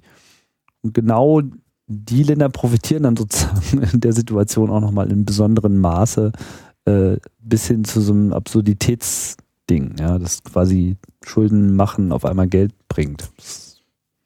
Merkwürdiges äh, Ding. Hm. Vielleicht ein bisschen abgekommen von der, von der Rolle der EZB. Also ich habe noch nicht so ganz verstanden, was jetzt diese Eurobonds durch die Hintertür äh, wirklich sind. Also welche Maßnahme hat jetzt quasi so einen ähnlichen Effekt erzielt, der eigentlich durch das Modell Eurobond gemacht werden sollte, der aber keine politische Akzeptanz findet derzeit. Ja, also die Bundesrepublik, äh, Bundesregierung hat sich ja äh, klar gegen Eurobonds äh, ausgesprochen. Eurobonds wären sichtbar und äh, wäre eine sehr transparente Politikmaßnahme, äh, nicht sinnvoll, wie ich finde, aber immerhin, es wäre eine transparente Entscheidung. Mhm. Es gäbe dazu auch Alternativen. Man kann das, denselben Zweck der Zins Absenkung auch durch andere Maßnahmen vornehmen. Also beispielsweise, wir hatten das ja erwähnt, durch besonders energische Reformen beispielsweise, äh, die äh, die öffentlichen Finanzen und die Wirtschaft äh, einzelner Länder wieder sozusagen auf einen Wachstumskurs führen würden. Man könnte auch denken an direkte Zinszuschüsse, die eben genau diese Umverteilung, die wir eben beschrieben haben, innerhalb der Eurobonds durch direkte Transfers organisieren würde. Damit würde man effektiv dasselbe machen. Das also dass man quasi sagt, Italien möchte jetzt gerne äh, Schulden aufnehmen, 4% äh, wäre aber eigentlich zu viel und dann kommt ein anderes Land und sagt, okay, wir helfen euch mal. Genau. Hm. Bezahlen euch im Prinzip das, was wir bei Eurobonds mehr zahlen müssten. Also wir bürgen da quasi sozusagen. Ja, wir machen direkt einen hm. Transfer. Das hm. wäre das ja. Der ja. Bundeshaushalt müssten für Eurobonds mehr Mittel zur Verfügung gestellt werden und diese Mehrmittel äh, zahlen wir Italien direkt. Ja. Damit hätten wir äh, Solidar Solidarität geleistet, hätten aber nicht das Risiko äh, des Ausfalls der italienischen Schulden übernommen und hätten auch nicht sozusagen diesen Moral Hazard, also diese moralische Versuchung Italiens dann eben von Reformen abzusehen, äh, ähm, äh, eingeführt. Äh, das wäre eine weitere Möglichkeit. Gut, ähm, aber wir wollten ja zu der Rolle der Zentralbank äh, kommen. Die, äh, die Zentralbank äh, hat eben zwei Sachen gemacht. Erstmal äh, hat sie vor zwei Jahren, hat äh, der äh, Zentralbank Präsident Draghi vor zwei Jahren äh, gesagt, äh, dass er alles tun würde, um äh, sozusagen den Euro zu verteidigen. Äh, das äh, wurde dann näher erläutert äh, damit, dass äh, im Zweifelsfalle von der EZB äh, auch öffentliche Anleihen unter bestimmten Bedingungen, unter der Bedingung eines Reformprogramms in dem jeweiligen Land aufgekauft werden könnten. Das war sehr weitgehend. Das hat, wie gesagt, die Märkte äh, oder die, die, die äh, Unsicherheit gegenüber öffentlichen Anleihen aus den Krisenländern äh, reduziert. Die äh, Zuversicht, dass diese, äh, dass man ähm, äh, Kredite sozusagen, die man diesen Ländern gibt, auch immer wieder verkaufen könnte, äh, äh gestärkt ähm, und damit auch die Zinsen relativ niedrig gehalten. Und jetzt äh, neuerdings, ähm, also äh, letzte Woche, wurde ähm, in der, im EZB-Rat eben beschlossen, auch den Banken direkt äh, bestimmte Kredite oder Kreditpakete äh, abzukaufen, um die Banken zu entlasten. Äh, und in der Hoffnung eben, dass man dadurch äh, den Banken die Möglichkeit gibt, äh, weitere neue Kredite an die Wirtschaft zu vergeben. Ist das so ein bisschen die Neuauflage dieser Bad Bank-Idee? ähm, äh, das also böse Zungen würden das jetzt äh, behaupten. Äh, die EZB äh, sagt natürlich, dass die Kredite, äh, die den Banken abgekauft werden, nur Kredite mit höchster Bonität äh, würden. Wie aber die Zentralbank das genau kontrollieren wird, wie die Bonität äh, genau sozusagen überprüft werden soll in, in einer Situation, wo man eigentlich ähm, Kreditpakete kauft, äh, man kann ja nicht jetzt den, jeden einzelnen Kreditnehmer überprüfen. Man müsste ja praktisch die gesamte europäische Wirtschaft durch die EZB prüfen lassen, um, um äh, Ja, vor allem, wenn die, wenn die, wenn ja Kredite gekauft werden, die eine gute Bonität und eine gute Absicherung haben. Ich meine, sowas würden sich ja wahrscheinlich auch einfach andere Banken gerne unter den Nagel reißen, weil sowas übernimmt man ja dann schon gerne. Das ist ja nicht im eigentlichen Sinne unverkäuflich. Das, äh, das stimmt auch. Äh, andererseits, ich glaube, ähm, äh, das Motiv ist in der, in der Tat, äh, sagen den, den Banken mehr Liquidität äh, zur Verfügung zu stellen nicht jetzt äh, die Europäische Zentralbank zu einer Bad Bank äh, zu machen. Ich ja. glaube, das ist nicht das. Die Gefahr wäre eher äh, äh würde, würde eher bestehen, wenn man äh, sozusagen öffentliche Kredite äh, der Kreditländer kauft. Das wäre dann eher ein Aspekt der Bad Bank. Aber es ist natürlich klar, dass sich die gesamte Bilanz äh, der EZB deutlich äh, risikohaltiger gestaltet, je weiter sie durch solche äh, äh Kreditpakete äh, aufgebläht wird. Weil sie sich auch eigentlich viel mehr in diesen wirtschaftlichen Fluss äh, und einblendet und sehr viel, sehr viel mehr Teil äh, wird und nicht so sehr auf seine, auf die Kernfunktionen ähm, berücksichtigt bleibt. Vielleicht nochmal eine dumme Frage da äh, nochmal kurz dazu.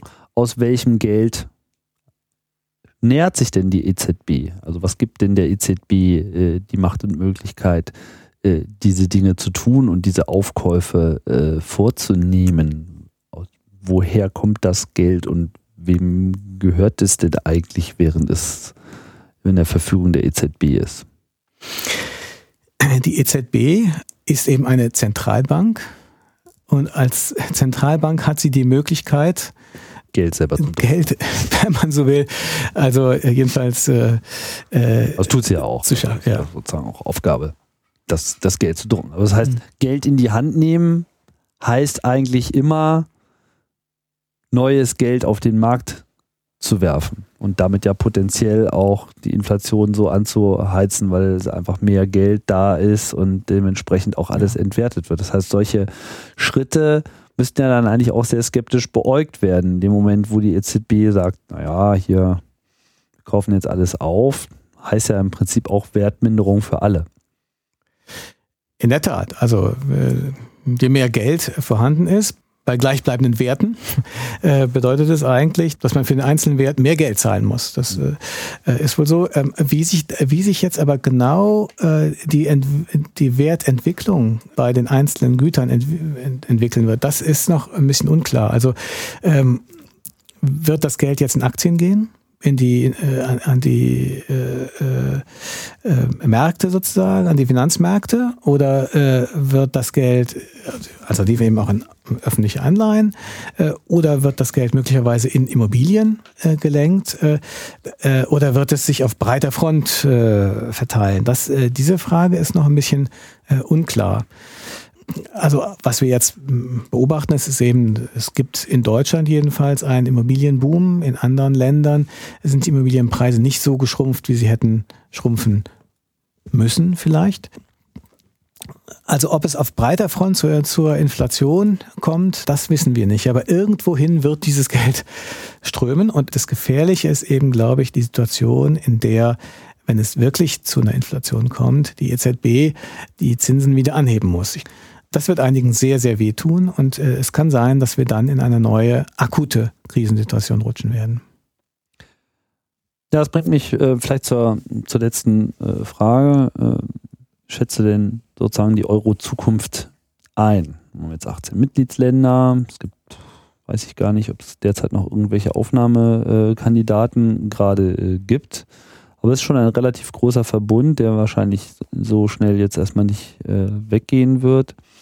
Was hält jetzt die verbleibenden EU-Mitglieder davon ab, dem Euro beizutreten?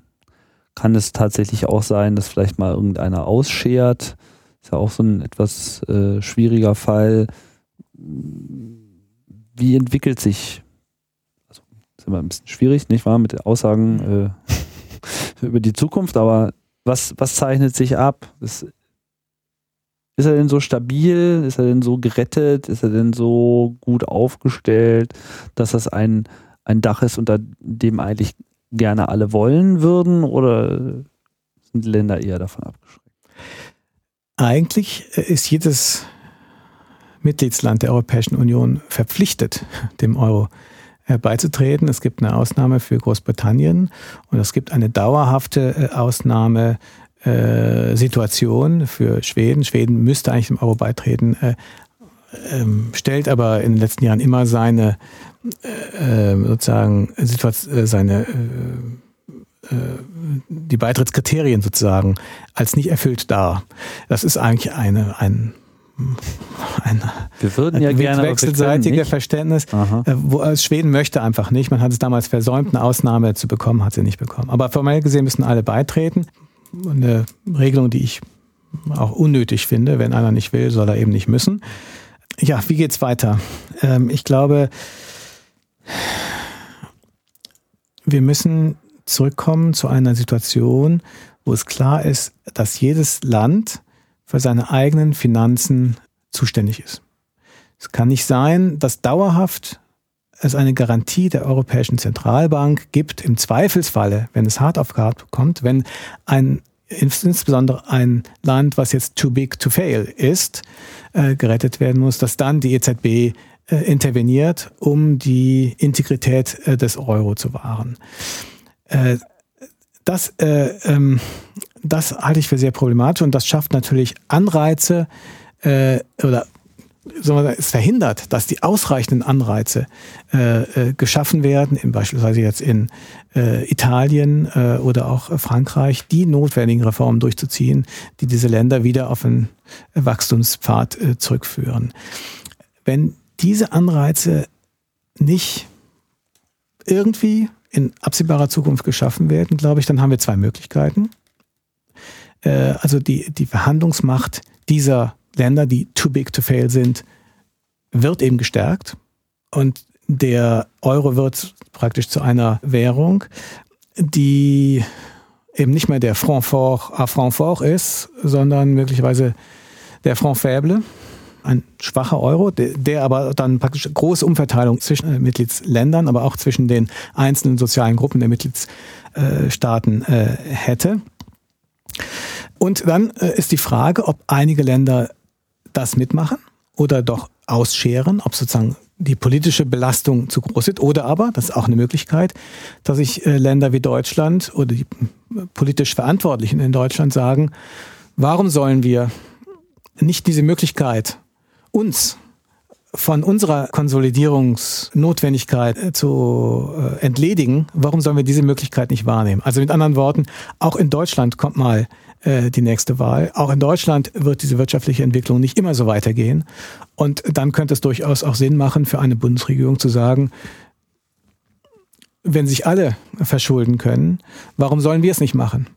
Und das würde dann letztlich auch zur Beschleunigung eines äh, Verfalls des Euro beitragen. Und ich finde, ähm, äh, welche Richtung das Ganze nehmen wird, ist noch unklar.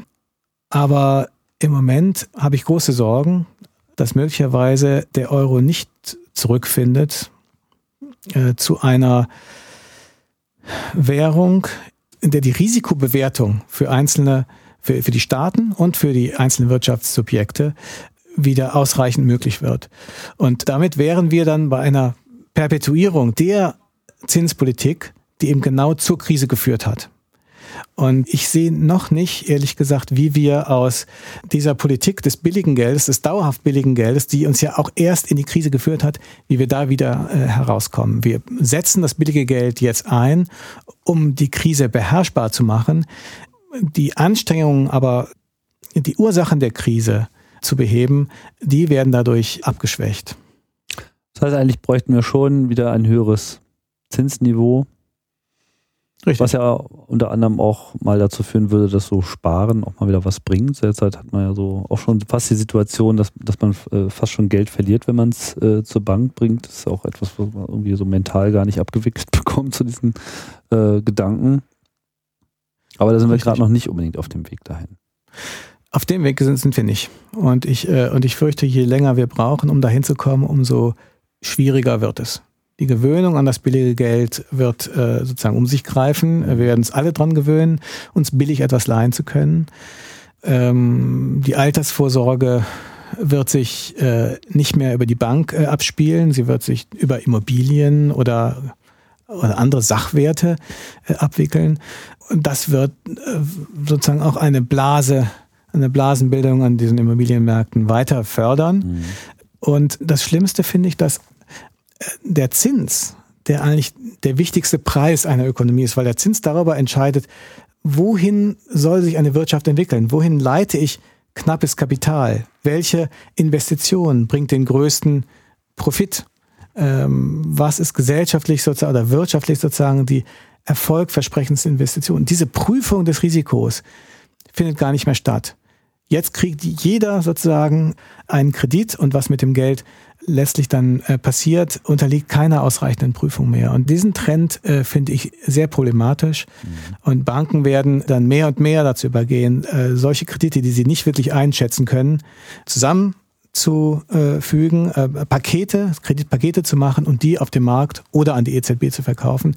Und letztlich prüft niemand mehr, äh, welches Risiko da drin steckt, es wird einfach nur noch das Risiko gemischt und verteilt und genau so ein bisschen und genau das Prinzip und genau das ist eben das Problem, was letztlich äh, die amerikanische Krise ausgelöst hat. Und damit sind wir dann schon wieder am Anfang der Sendung angekommen. Ja, Rainer, ich denke, dann können wir hier den Sack auch mal zumachen. Das war ein äh, wilder Ritt durch die äh, Euro-Krise und den Euro. Euro-Krise, wie gesagt, ein zweischneidiger Begriff. Ja, die Krise. Der Euro vielleicht. und die Krise, genau. Das, jetzt äh, mache ich selber schon wieder denselben äh, Fehler. Jetzt haben wir so viel über den Euro gesprochen. Also die Krise an sich, die einfach äh, ein, ein, ein, ja, eine Verwerfung der wirtschaftlichen äh, und staatlichen äh, Finanzstrukturen an sich ist und die halt dann je nach äh, politischer Färbung und Nutznießerei mal in die eine und die andere Richtung gemacht wird. Ich denke, es ist fair zu sagen, dass man, dass eigentlich all das, was immer wieder gesagt wird, Finanzkrise, Bankenkrise, Schuldenkrise etc., sind alles verschiedene Schattierungen der äh, Gesamtkrisensituation, die sehr wohl da ist, aber nichts von dem ist alleinig jetzt dafür äh, schuld. Wenn man irgendwas benennt, benennt man immer nur ein äh, Symptom, aber nicht die Ursache, ja. die man sich vielleicht auch nochmal ein bisschen genauer anschauen sollte. Aber das machen wir jetzt nicht mehr in dieser Sendung. Ich sage vielen Dank. Danke auch. Und vielen Dank fürs äh, Zuhören hier bei Fokus Europa. Eine etwas ausführlichere Sendung, aber so soll es sein. Und äh, ich freue mich schon aufs nächste Zusammentreffen und ich sage äh, Tschüss und äh, bis bald.